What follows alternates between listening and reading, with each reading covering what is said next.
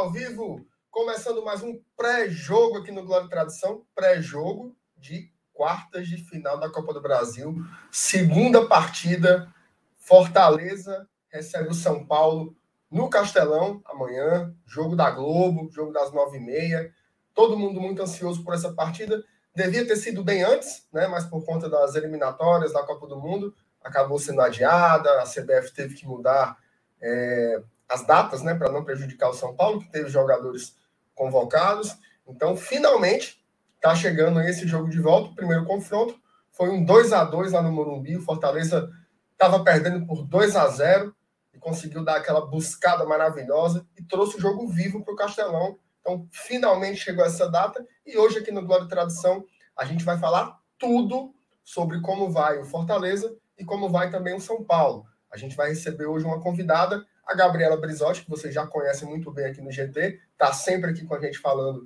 quando o assunto é São Paulo. E a gente também vai ver como vai o Fortaleza amanhã. Tem algumas dúvidas, dúvida na zaga, dúvida nos volantes, dúvidas na dupla de ataque.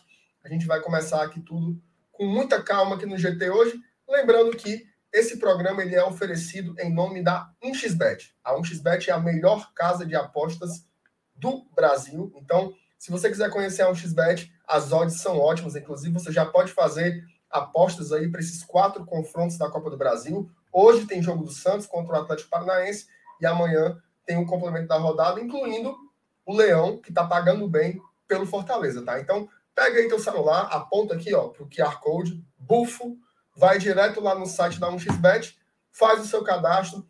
Não esquece de usar esse cupom aí, ó. Tem um código promocional aqui embaixo, glória e tradição, sem acento e sem cedilha. Aí você pergunta qual é a vantagem de usar esse código, né? Se você botar esse código aí, meu amigo, você vai ter o mesmo valor que você fizer no depósito, de até dois mil reais, você vai receber em bônus, tá? Então, se você depositar 1.500, você vai receber mais 1.500 na garapinha, beleza? Então, vá lá conhecer a 1xBet. Vou soltar a vinheta e chamar as minhas convidadas, viu?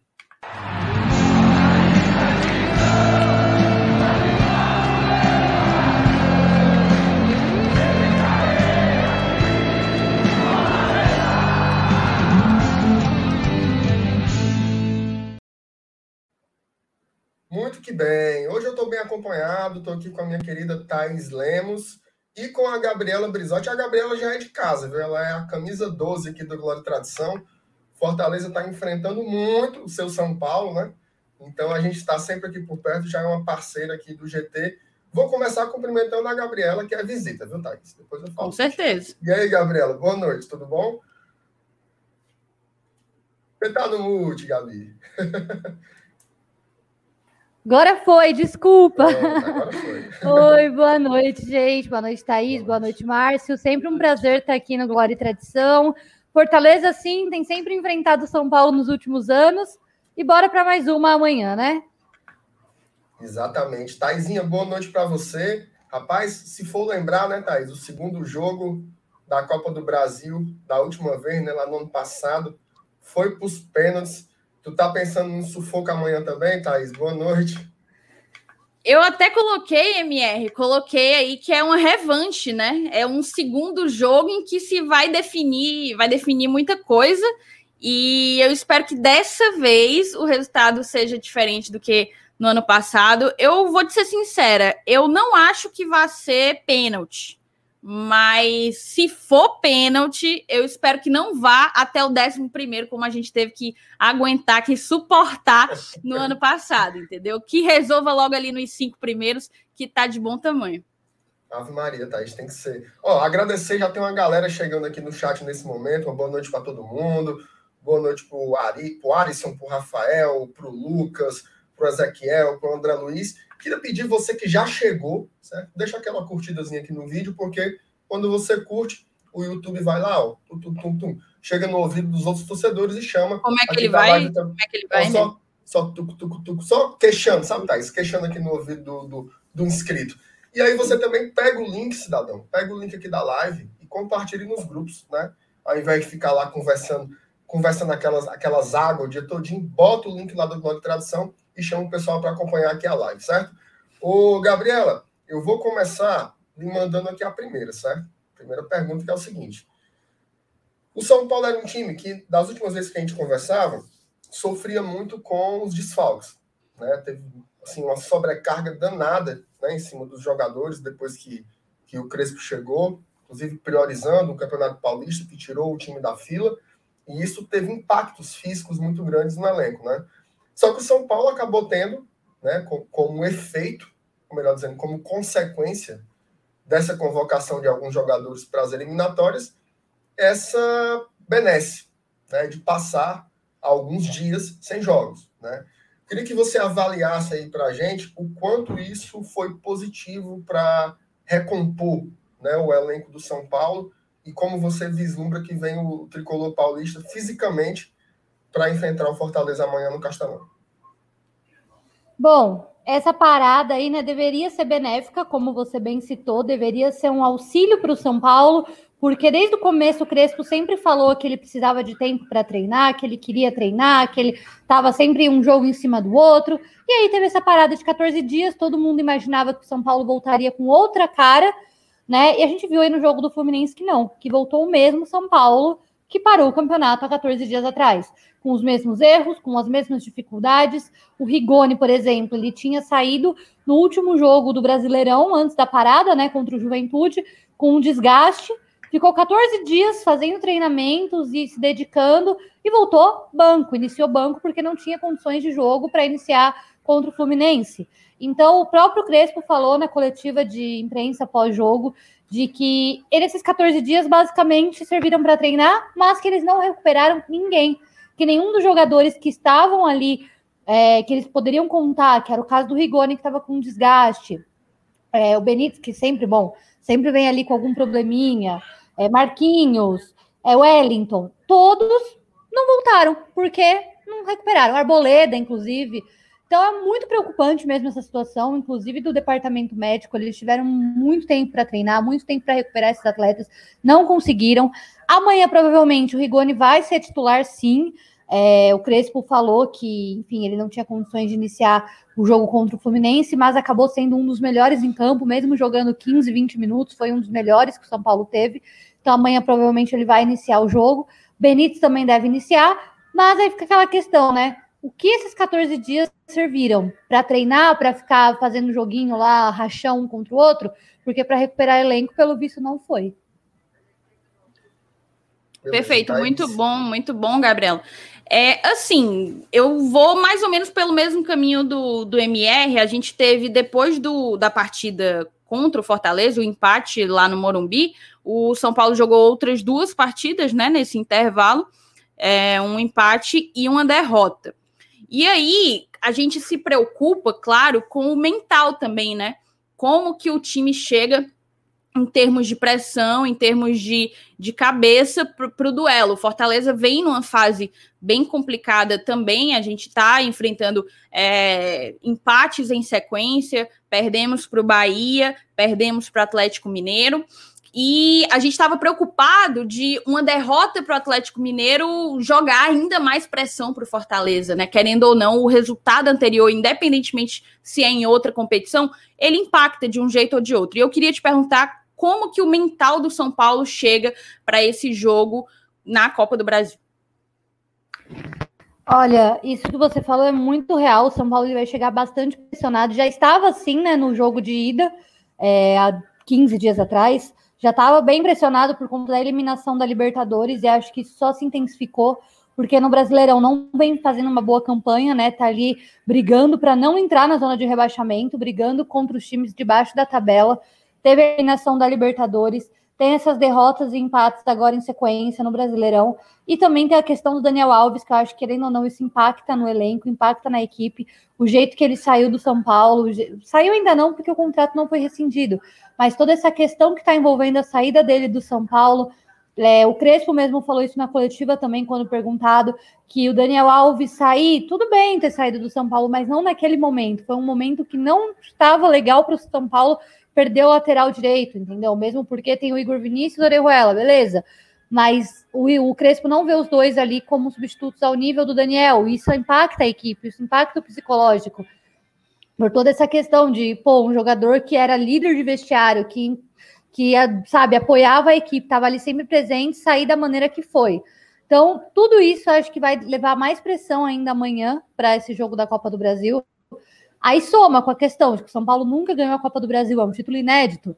Enfim, Crespo também, a, a torcida que antes já estava passando pano para ele ali, né? Que ele errava, ele fazia algumas coisas erradas, a torcida acabava, não, vamos manter o Crespo, não, no Crespo a gente confia, já não tá mais assim, já tá começando a querer a cabeça dele. Então, assim, vai a pressão, com certeza, ser muito alta amanhã, e tem que ver como que eles vão levar isso. Se vai levar para prejudicar, né? Se vai ser uma pressão que acaba prejudicando o time, ou se eles vão pegar essa pressão e levar como motivação. Tá, Mute. Olha aí, Gabriela, foi, foi, só, foi só falar contigo, aí eu fiquei no mute também. É o seguinte, eu queria que você falasse um pouco mais sobre essa história do Daniel Alves, tá? Assim, não que fosse uma. Ele já tinha dado algumas dicas assim que estava insatisfeito, né? Inclusive, a forma como ele foi para as Olimpíadas foi uma forma meio. Assim, diria, não que, queria medir um pouco a palavra, mas foi um pouco despeitada, né? Ele saiu assim, num momento complexo para o time, né, de jogos decisivos, inclusive. É, queria que você falasse um pouco como é que ficou esse contexto aí com o torcedor, qual é, qual é a avaliação do torcedor sobre a saída dele. A torcida ficou mais do lado dele, mais do lado da diretoria, e do ponto de vista da equipe também, né? Porque a gente sabe que, por mais que ele no São Paulo não tenha sido é, o Daniel Alves, né, que jogou nas Olimpíadas, por exemplo, né, ele, o Daniel Alves no São Paulo ele não foi o que ele foi nas Olimpíadas, né? Mas eu queria saber até que ponto isso impacta também no elenco, porque querendo ou não, ele é uma liderança, né? É uma liderança técnica pelo tamanho do jogador que ele é dentro desse, desse cenário aí. Então, fala um pouquinho sobre essa saída aí, como é que você avalia toda essa. Não vou nem chamar de novela, porque foi de uma vez, né? Ninguém nem estava comentando e bufo, já estourou. Foi uma novela de um episódio só, né? Foi isso mesmo, pegou todo mundo de surpresa, ninguém nem estava imaginando que sairia um vídeo do Belmonte, por exemplo, ali falando, e enfim, saiu no dia, pegou todo mundo desprevenido, jornalistas, setoristas, foi uma loucura, inclusive. É, e realmente foi, é, na verdade, eu considero até uma novela, porque já foi algo que já vinha vindo há um tempo atrás. Claro que essa situação dele não se apresentar para treinar e falar que não voltaria, que o São Paulo falar que ele não joga mais pelo São Paulo, isso sim foi um impacto. Mas essa questão de, da, da dívida com ele, do salário dele, eu acho que já vem desde quando contrataram ele. Porque contrataram ele com uma promessa de que iriam achar investidores para bancar o salário dele, que não era baixo, para bancar os direitos de imagem, para bancar, enfim, toda essa situação com ele, e não acharam. Foi uma, uma coisa da diretoria passada, né, do Leco. Não acharam, tiveram que achar uma maneira para pagar ele um milhão e meio de reais por mês. A gente sabe que não é um valor fácil. E ainda mais com essa questão de pandemia, que perdeu receita, perdeu público, isso acaba prejudicando ainda mais essa questão de como vai fazer para pagar o, o, o, jogador. Tiveram que, claro, diminuir o salário do elenco inteiro, e o Daniel Alves não, não foi exceção. Diminuíram o salário dele também. Mas aí acabou que o São Paulo acabou, claro, se embolando. Lembrando que as dívidas que tinham com ele não eram de salário, tá? Eram em relação a direito de imagem e outras coisas a mais. O salário dele estava em dia, o São Paulo estava conseguindo pagar em dia. Mas aí acabou tendo essa dívida que foi dobrando, dobrando, dobrando, dobrando. E o Daniel Alves simplesmente não voltou para deu aquelas declarações, né, depois dos Jogos Olímpicos. E depois agora que foi convocado para a seleção, simplesmente não voltou para treinar. A torcida, claro, não levou isso como uma boa coisa, levou isso, enfim, de, de um dia para o outro, se eu não me engano, Daniel Alves perdeu mais de 100 mil seguidores no Instagram, boa parte da torcida São Paulina. A torcida começou a xingar muito ele, começou a, enfim, colocar tudo para fora, porque além dele não tá fazendo justo, receber o salário que ele recebia, porque aqui no São Paulo não era aquele Daniel Alves que a gente estava acostumado a ver, ainda sai dessa maneira, querendo ganhar é claro, é um direito dele. Não vejo errado ele cobrar, não vejo errado ele querer receber aquilo, porque ele trabalhou para receber aquilo. Mas eu acho que a maneira que foi dele expor abertamente, sabe, após ganhar um título olímpico, tá com a medalha de ouro no peito, sair falando em público para todo mundo, para todos os jornalistas, cobrando ao vivo, assim, eu acho que foi errado essa atitude dele. E isso que acabou atingindo a torcida, entendeu? Essa cobrança pública. Se ele chegasse, acho, falasse com o Casares ou falasse com qualquer outra pessoa interna do São Paulo, não seria tão impactante quanto foi. E aí, depois, ele não, se não apareceu para treinar, acho que aí pegou todo mundo de surpresa, e aí todo mundo pegou aquela raiva que já estava sentindo antes e jogou, enfim, nessa saída dele. Em relação ao elenco, é aquilo que eu falei, com certeza dava para ver em relação. Uma das coisas que eu sempre falei até em alguns podcasts que participei, enfim, que eu não achava que seria o momento certo para o Daniel rescindir o contrato por conta da liderança dele. Dava para ver que ele era um jogador que tinha muita presença de vestiário, é, um jogador que os meninos da base, né, de Cotia, tinham muito o Daniel Alves ali, de tipo, cara, a gente tá jogando com o Daniel Alves, nossa, olha quem é o cara que tá do nosso lado, enfim, porque ele marcou uma geração. Então, eu achava que não seria o momento certo para rescindir com ele por conta disso, por conta da presença dele no vestiário. Mas, né, da maneira que foi, então, com certeza impactou. O Crespo não quis falar muito, falou que era um, falou que não era o momento ideal para ele sair. Enfim, vamos ver amanhã, né, que vai ser o jogo contra o Fluminense já foi sem ele, mas acho que por ser um jogo de Brasileirão foi até um pouco mais tranquilo. Mas amanhã a gente vai ver, num mata-mata mesmo, como que vai ser esse São Paulo sem o Daniel. É, Gabriela, vou só para a gente fechar aí o tópico Daniel Alves. O Mário Santos ele coloca, na opinião de vocês, a ausência do Daniel é uma boa para o Fortaleza? E eu já eu já emendo com uma outra dúvida. Quem vai substituir o, o Daniel é o Igor Vinícius, né? Que não tem não é uma unanimidade para a torcida do São Paulo. Então, assim, no que que o São Paulo perde com a ausência do Daniel e no que que ele pode ganhar com a presença do Igor Vinícius? Bom, é aquela situação, né? O Daniel Alves não era o Daniel de seleção, não era o Daniel que foi na Olimpíada, ele não vinha agregando muitas coisas ao São Paulo, fazia uma partida boa e cinco partidas ruins, cinco partidas que passava despercebido. Então, acho que, e além disso, o São Paulo, todas, lembrando, as classificações, como por exemplo o Racing na Libertadores, o Conquista do Paulista, Daniel Alves não estava. Nesses jogos principais do São Paulo, Daniel Alves não estava no ano. Então, assim, é, a torcida até brinca de que ele não mudava nada a equipe, porque a equipe sem ele ficava até melhor. Inclusive ganhou o título, classificou contra o Racing, fez as melhores partidas do ano, querendo ou não.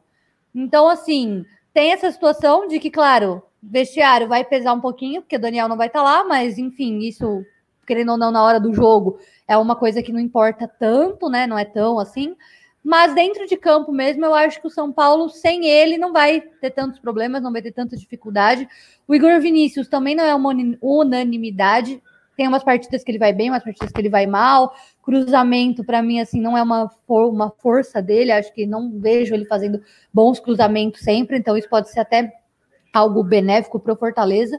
Mas o Igor Vinícius, querendo ou não, parece que ele cumpre melhor a função dele em campo do que quando estava com o Daniel Alves. Os jogos que ganhou, por exemplo, era o Igor ou o Orejuela, né? Enfim, Daniel Alves acabou não participando desses jogos.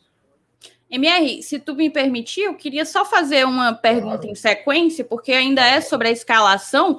É, assim, o Crespo parece que ele não tem um, um, uma dupla de ataque, né? Um ataque definido. Ele tem misturado muito contra o Fortaleza, jogou Pablo e o Rigoni. É, se eu não me engano, de lá para cá já jogaram também Luciano e Rigoni. E agora há pouco saiu uma matéria no Globoesporte.com do André Hernan que fala que o Éder, fala do Benítez também, que o Benítez vai ser titular, mas que o Éder vai fazer essa dupla com o Rigoni, no lugar do Luciano, que, salvo engano, foi quem jogou a última partida. É, eu queria que tu me desse a característica de cada um desses três e se tu, de fato, apostaria no Éder, o que é que o Éder pode oferecer de que Luciano e Pablo não, não oferecem para o São Paulo?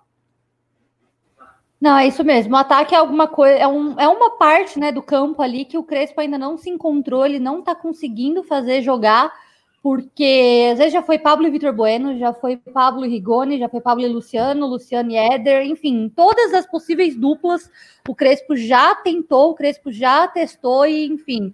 Lembrando que o Rigoni, ele não é atacante, ele é meia, né? Ele é meia atacante, enfim. Só que no São Paulo ele tá assumindo essa função por conta da carência da posição.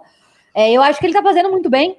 Quando ele entrou, por exemplo, na ala no jogo contra o Fluminense, foi bem, foi bem, foi um dos melhores em campo, mas eu acho que se ele tivesse entrado como atacante mesmo ali, poderia ser, ser poderia ser muito melhor. Uma das características dele, já adiantando, que eu admiro muito, é a força que ele tem com as duas pernas. Ele é ambidestro, então ele chuta bem, tanto com a esquerda quanto com a direita, além das cobranças de escanteio e de falta, que é uma bomba. Ele literalmente manda uma bomba. Isso eu acho que é muito característico do Rigoni. E ele jogando amanhã, a torcida tipo, tá muito confiante nele. Ele que marcou os dois gols na ida contra o Fortaleza, a torcida pegou um carinho muito rápido com ele. Então, assim, isso pode fazer a diferença. Claro, ele é um jogador que entra já confiante. O Éder é um jogador que, enfim, a torcida estava questionando muito a respeito, porque é um jogador que não é, não é barato para o São Paulo. Se eu não me engano, ele ganha 600 mil por mês mas é um jogador que não tem muita utilização. O Crespo opta, às vezes, por colocar o Pablo, opta por colocar o Vitor Bueno, e o Éder acaba ficando no banco.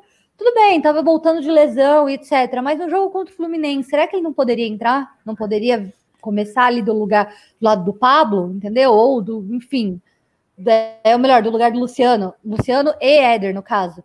Talvez, não sei, enfim, Crespo não falou muito sobre isso, sobre essa escolha pós-coletiva, então a gente não entendeu ali o que estava realmente acontecendo. Mas o Éder, claro, é um bom nome, jogou aí na seleção da Itália, veio da Europa. Só que uma coisa que eu critico nele, acho que eu falei isso no jogo de ida, no pós, no pré-jogo, que o Éder ele acaba ficando muito impedido, e isso é uma coisa que me incomoda demais, demais, demais. De que ele entra na área, ele tá impedido, faz gol, é o Éder que tá impedido. Isso é uma coisa que eu acho que ele precisa melhorar muito. Mas acaba sendo uma dupla ideal, mas não a que eu entraria amanhã. Eu entraria amanhã com Luciano e Rigoni. Para mim seria o ideal. Mas, né, vamos ver amanhã como que vai ser. O Pablo, acho que estava vendo uma maré de azar desde que chegou ao São Paulo. Não conseguiu repetir aquele Pablo que foi no Atlético Paranaense. Claro, ele é um dos artilheiros do São Paulo no ano, se eu não me engano, ele é o artilheiro do São Paulo no ano. Mas os gols que ele vem perdendo, a torcida não perdoa. A torcida acaba pegando um pé dele mais pelos gols que ele perde do que pelos gols que ele marca. Beleza. O, Gabriela, a gente chegou aqui agora 300 pessoas aqui ao vivo com a gente, então agradecer demais para quem está chegando. Manda mais um link para a galera, chama mais pessoas para cá, dá aquela curtida para ajudar a divulgar o nosso conteúdo e se inscreva também aqui no Glória Tradução tá? Para poder é, dar uma força no nosso trabalho.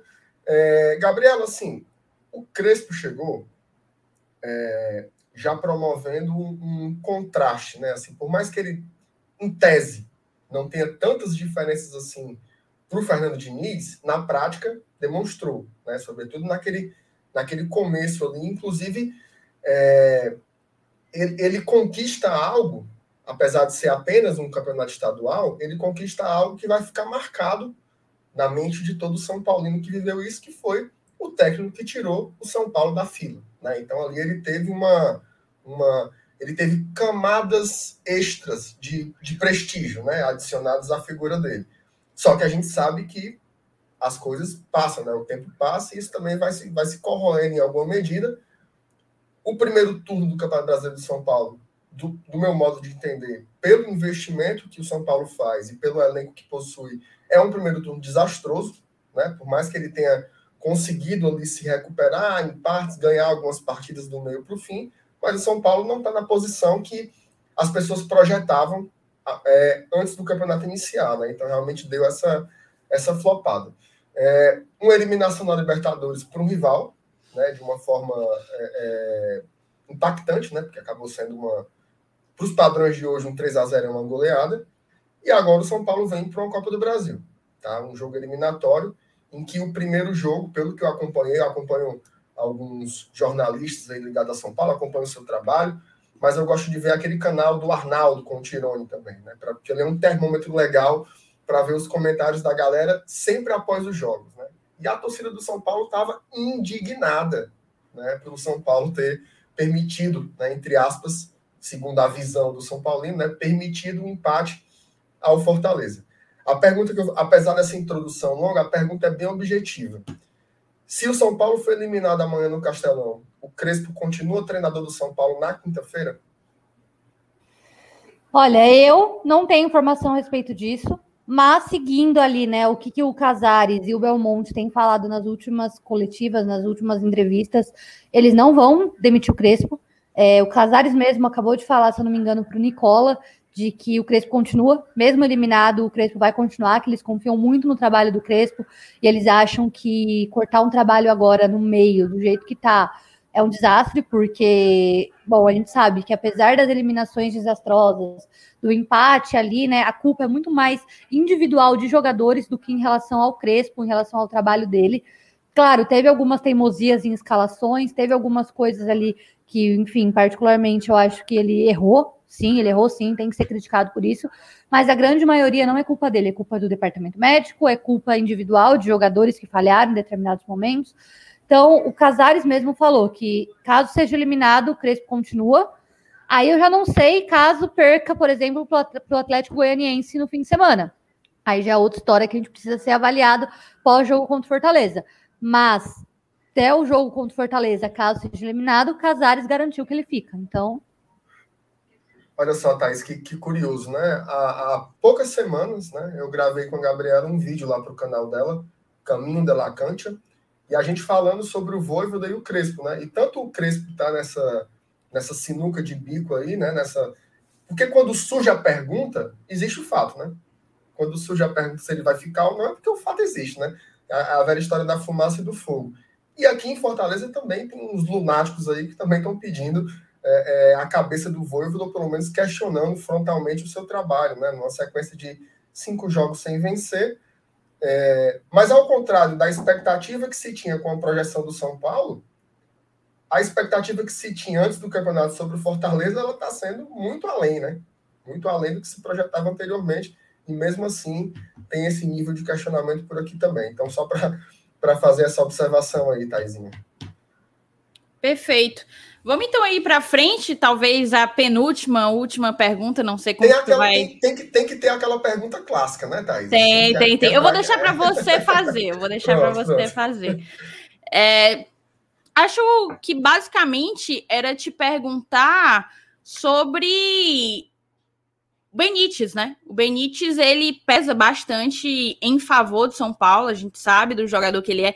Quando ele estava no Vasco, eu queria muito que ele viesse para cá, muito mesmo, mas enfim, completamente fora da nossa da nossa realidade. E eu ia te perguntar como que tu acha que o São Paulo vai jogar, se vai sair para tentar fazer um gol logo ali no primeiro tempo, para se garantir e se trancar ou não, se vai buscar alguma vantagem, o máximo de gols que for possível, jogando o time para frente. Como que tu acha que vai ser a proposta do time amanhã, sabendo que vale uma classificação, o perdedor tá eliminado, tá desclassificado aí da Copa do Brasil?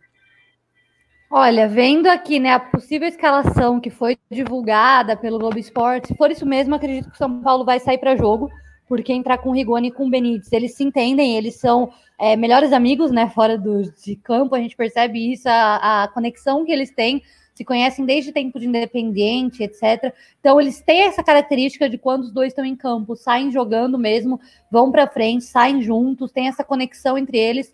Então, acho que o São Paulo ele não vai entrar com medo, não vai entrar recuado, apesar que entrar com o Lisier e com o Nestor, né, ambos são volantes, então, acho que isso pode dar uma segura, segurança na, na, defesa, junto com os três zagueiros, né?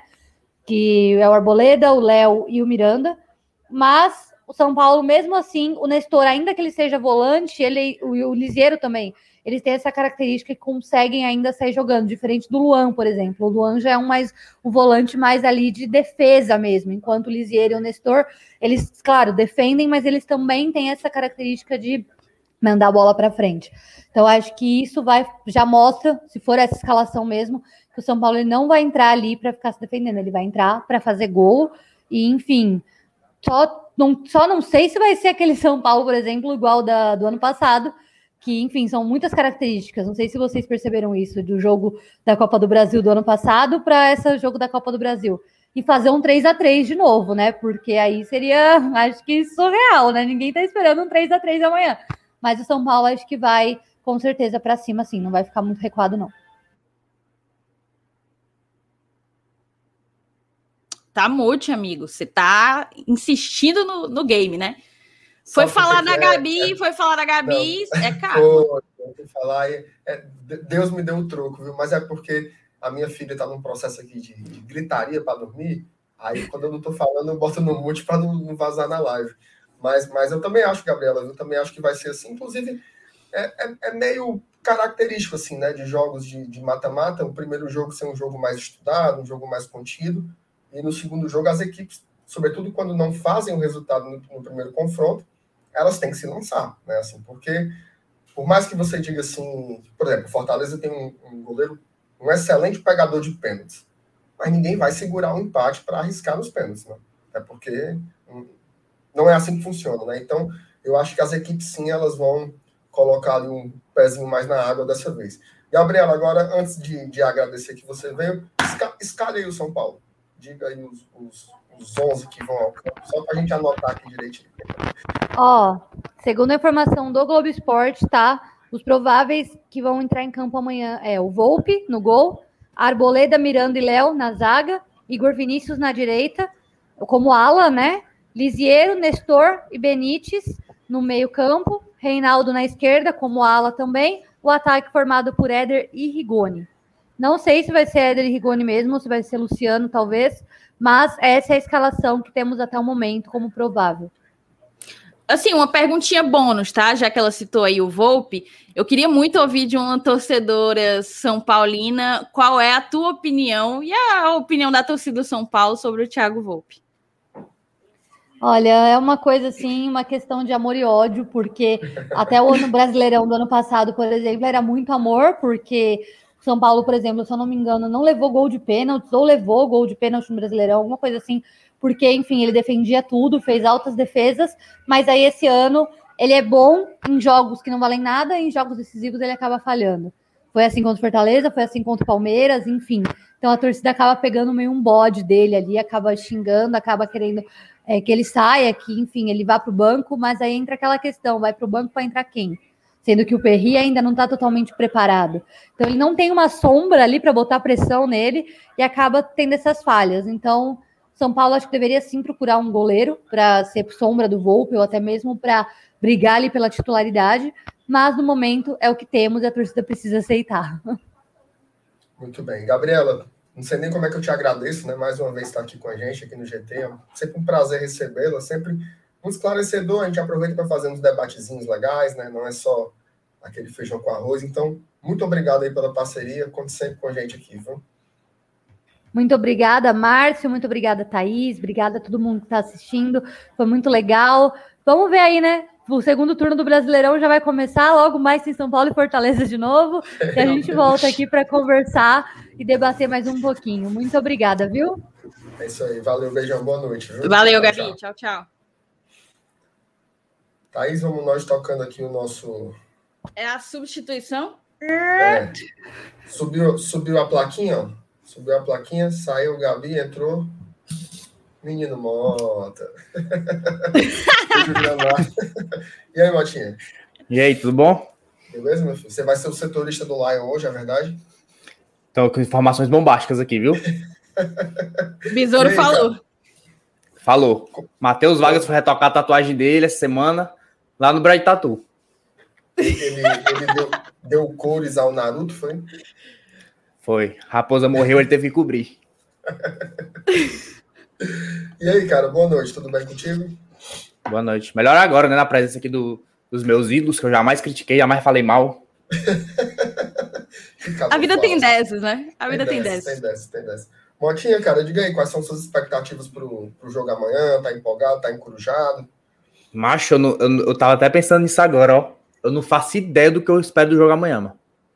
É não mesmo? faço ideia, não faço ideia. Geralmente eu sou muito otimista, a galera fica até, puta, vai zicar, vai zicar. Porque eu falo, o Fortaleza vai meter a chibata. Mas eu não consigo falar isso de amanhã, mano. E não é por meio de zica, não, porque eu não acredito em zica, não. É porque eu não, não sei. Muito 50-50, é muito pau a pau. Também acho. E tu, Thaís, tá pensando o que sobre amanhã?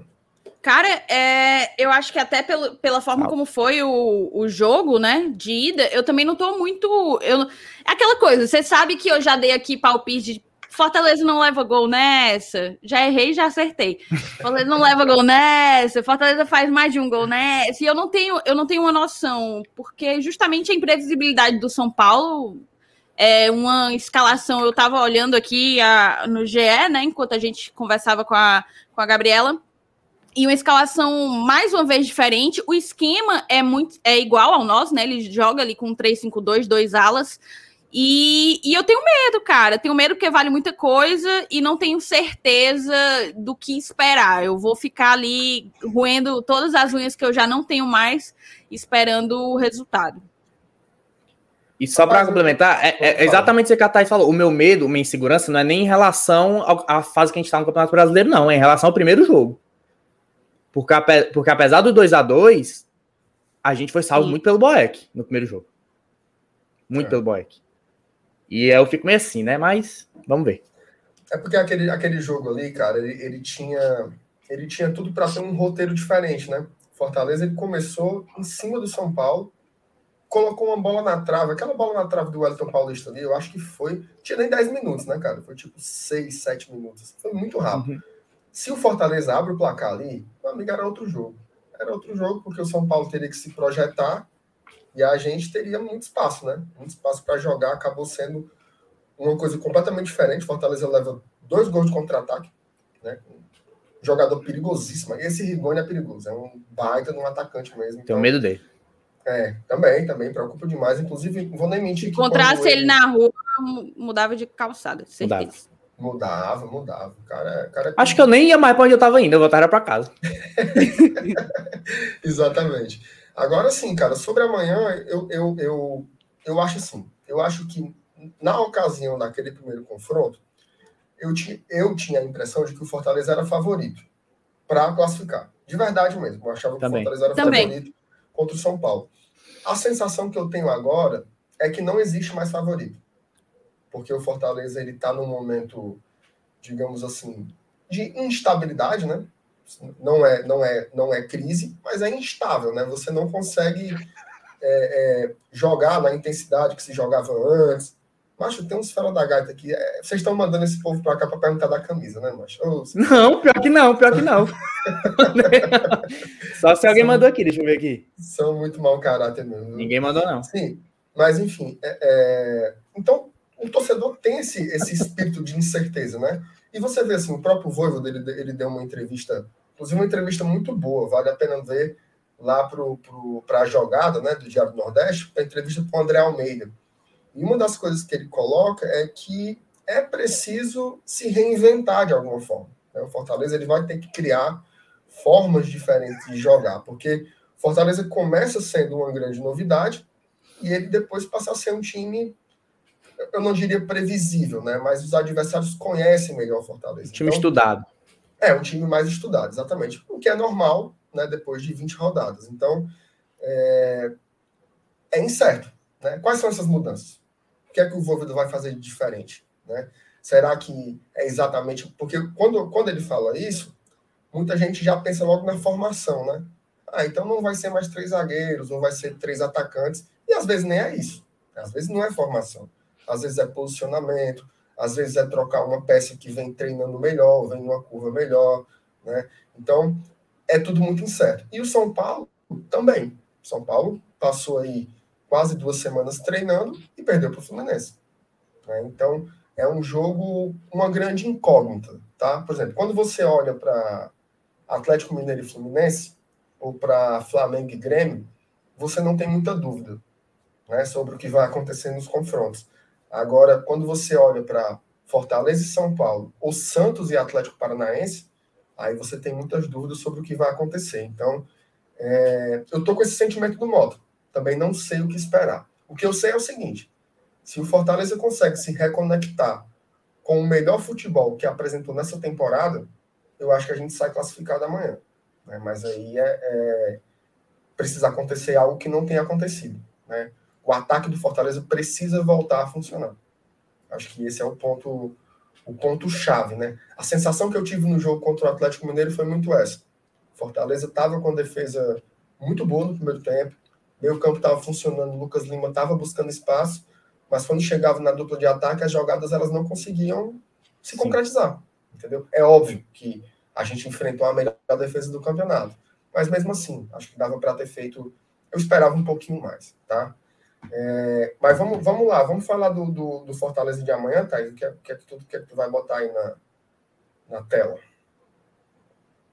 Tá, isso Não, travou, só compartilhar só tá, aqui uma notícia que eu nem tinha travou. visto, na verdade. Voltei. Voltei ah, já. Tá, tá, tá, tá igual o Dudu Damasceno. É, e a voz tá, e a voz tá cortada. Tá voltando, tá, tá quase lá. Aí você me quebra, eu vou entrar de novo aqui, peraí. Tá aparecendo a internet do CL News. Tá? Mas eu acho que a notícia que ela vai botar é o do, do Felipe, eu acho, né? Que tá. Ah, agora tá é. melhor. Tá melhor, tá melhor. Mas a notícia não tá aparecendo. Agora. Agora, agora baldeou de vez. Vamos agora já o chat aqui do Matheus Almeida. Saudade de um castelão lotado. Vamos, Leão. Cara, bicho, isso daí acho que é uma coisa que dói mais, né, bicho? Pensar que esse jogo amanhã a gente não vai poder estar no estádio, né, cara? Isso é foda, porque um jogo incrível, né, cara? Amanhã seria certamente uma lotação, mas a gente também não vai estar em casa, né, Moto? Vamos não, nós vamos estar onde? Lá na Cinco Elementos, meu amigo. Mais tarde eu digo. Pronto. Já, já, já, já tem um convite massa aí pra galera acompanhar esse jogo Quem amanhã. não for, o MR, inclusive, vai fazer um negócio lá joiado demais. Vai. Ninguém pode. Eu vou conhecer meus dois ídolos, né? o MR e o Benavides. Não vem a hora. Não vem a hora de perder. Cadê? Mostra aí, MR, ó. Notícia maravilhosa dessa. Do nosso craque, camisa 10, Afonso Ribeiro. Esse é craque, esse é bom. Rapaz, o que o Afonso escreve, é, eu, eu boto fé, porque o Caba, o Caba assim tem. Porque tem uns por aí que é umas barrigadas medonhas. É, tem uns que parece que, que escreve o fofocas e futricas, né? Mas o, o, o Afonso aí é o cara mesmo assim, super confiável e, e diferenciado, porque ele sempre faz reportagens muito bem escritas, nunca se dizer não. Siga lá o Afonso nas redes sociais, que o cara é pancada. Sim, minha, minha Patrícia Poeta, o que é que diz aí o Afonso? Basicamente, meu querido, é, em recuperação de lesão, o Felipe ele pode reforçar o Fortaleza diante do São Paulo, né, cara? Assim, recuperação em tempo recorde. Não sei se esse reforçar o Fortaleza significa que ele vai jogar é, desde o primeiro tempo, entrar como titular, né? Jogar 90 minutos ou, ou algo perto disso. Mas aparentemente ele vai estar disponível para entrar e fazer a diferença, que é o que a gente espera que o Felipe faça num jogo como o de amanhã, né? Acho uma baita notícia, muito importante a presença dele, porque é, a gente até, eu já falei aqui algumas vezes de, primeiro, como eu acredito que Felipe e Ederson são a melhor dupla de volantes do, do país, dos 20 times que jogam a Série A, e mais, eu acho que um é, alavanca, né? Um levanta o outro. Eles jogam melhor, tipo, nossa, a nossa volância joga melhor quando são eles dois, porque um acaba priorizando, um acaba, enfim, é, destacando as qualidades do outro. E eu acho que pode fazer a diferença. Eu tô até mais tranquila, não tinha visto essa notícia antes. É, Mota, sem sombra de dúvidas, o, o, o, Felipe, se tiver à disposição do, do Voivo da Manhã, é um reforço fundamental e diminui uma parte das dores de cabeça do torcedor, né? Porque já já a gente vai fazer o campinho aqui da escalação, mas imaginar esse time sem o Felipe é, é dose, né? Num jogo como o de amanhã. É, até porque o, o cara que substitui ele é totalmente diferente dele. Não vou nem dizer que o Justo é ruim ou algo do tipo, não. Mas o cara é totalmente diferente. É. É, é totalmente diferente. A gente perde muito na saída lá. Na saída de, de jogo. E o Felipe é muito bom, né, mano? Por muito tempo ele vem sendo um dos melhores jogadores. Tem até uma briga do Tricocast, tu sabe, né, Márcio? Como é que é a briga no Tricocast, né? Sei, sei, é, sei. é, o Edson contra o Felipe, que é o melhor, que é o pior. É o pau come. eu, acho que o, eu acho que o Ederson precisa. Inclusive. De mais tempo para entrar nessa conversa, né? Inclusive, nesse último jogo agora do, do, do Atlético Mineiro, tinha muita gente falando, ah, o Felipe faz falta e tal. E, e eu, eu falo, claro que o Felipe faz falta. Mano. O Felipe é um dos melhores jogadores do Fortaleza. Mas agora o que acontece é o seguinte: eu, ao meu ver, com o Felipe ou sem o Felipe contra o Atlético Mineiro, acho que não, faria, não, não era a falta dele que estava atrapalhando a gente, entendeu? Que eu disse isso, muita gente tá começando a tacar o pau. Aí, tipo aí, o aí, gordão aí tá falando aí, merda aí, ó. Estão dizendo aqui que tu é hater, ó. Estão dizendo que tu é hater. Mas... Só porque eu falei, é, falei é, isso, é, mas eu pensava começar a tacar o pau. É, eu acho, o Felipe ou sem Felipe, mano, acho que não ia fazer muita diferença não, Felipe ali não. Mas, enfim. Mas, mas, o problema mas não é essa, ele. Mas essa fala aí do torcedor é clássica, né? Sempre não derrota é porque faltou alguém. Assim, nem que seja. Amigo ali, com, com, o, Ronald, com o David e o Robson ali naquele dia ali, tu podia botar o Xavi Iniesta, o Sérgio Busquets ali no meio campo, o De Bruyne, não tem jeito não. Mas o final da temporada passada, a galera dizia que o Fortaleza perdeu pro Bahia porque o Igor Torres não jogou. Pô. o jogo foi 4x0 no Castelão, a galera não perdeu porque o Torres tava no, não estava nem no banco. Peraí, pô. É isso aí mesmo. Tenha calma. Ranieri Viana Tem dois superchats aí, viu? Tu botou Tem do Matheus já? Já. Já, já botei. Ah, então é porque Ranieri... eu tava fora, tava out. Ranieri botou, apesar dos pesares, amanhã vamos passar para a semifinal. Rapaz, apesar dos pesares. Tu sabe, tu tá sabe, meio, MR. Você tá meio encurujado hoje. Viu? Quais são os apesares? Quais são os pesares? Bote aqui pra diga gente. Mas tu sabe que o Ranieri ele é amuleto, né? Quando o Ranieri entra numa live para decretar um negócio desse aí, principalmente cheio de garbo e, e elegância, é, é, porque acontece, bicho. Eu tô até agora mais animada. Chega o Rupier então, aqui, ó. Mas, mas aí é que tá. O, o, o Ranieri é sempre muito otimista, né? Ele chega assim, amanhã, vamos, não sei o quê. Tá? E ele chegou aqui, apesar dos pesares, chega e me deu um calafriozinho aqui, viu? não vou mentir, não. O Clayton Wellington, ele mandou uma pergunta legal aqui. João Paulo, zagueiro do Aspirantes, não seria uma boa?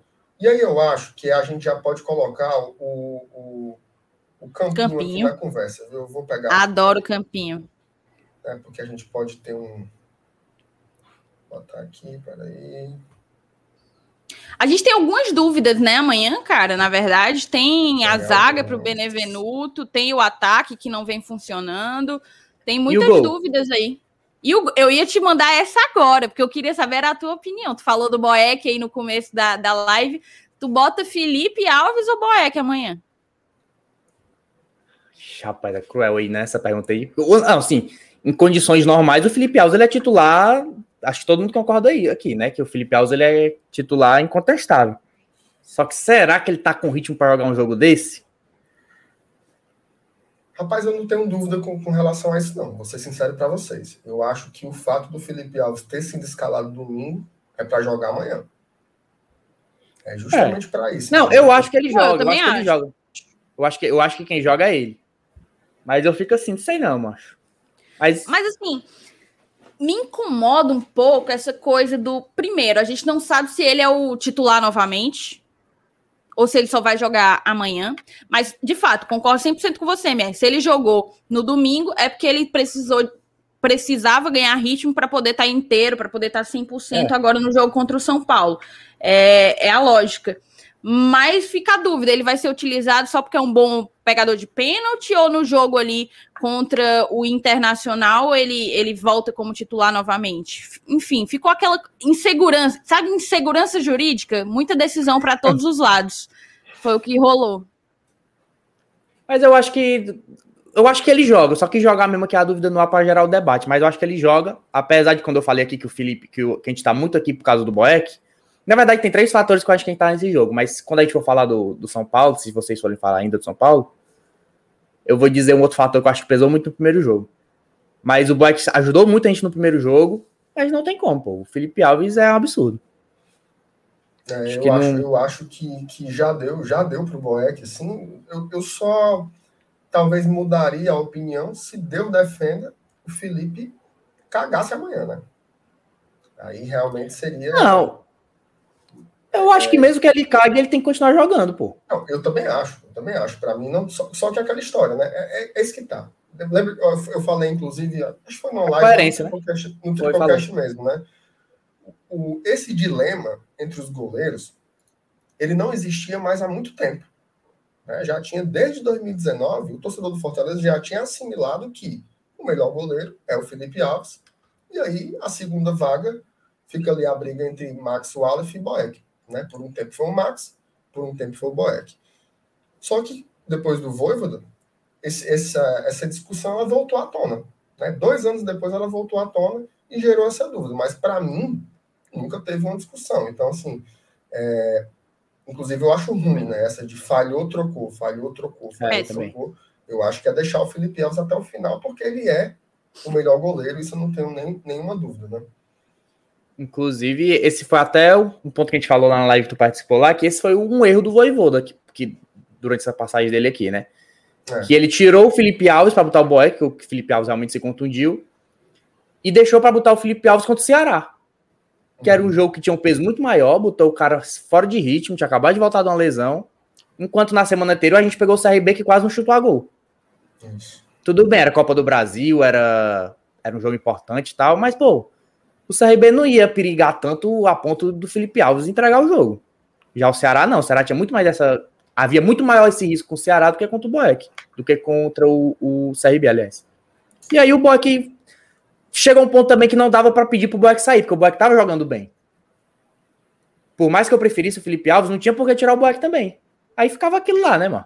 Aí o Boeck falhou, se, pra manter a coerência dele, o Felipe Alves voltou. Agora, se o Felipe Alves falhar, o Boeck volta de novo?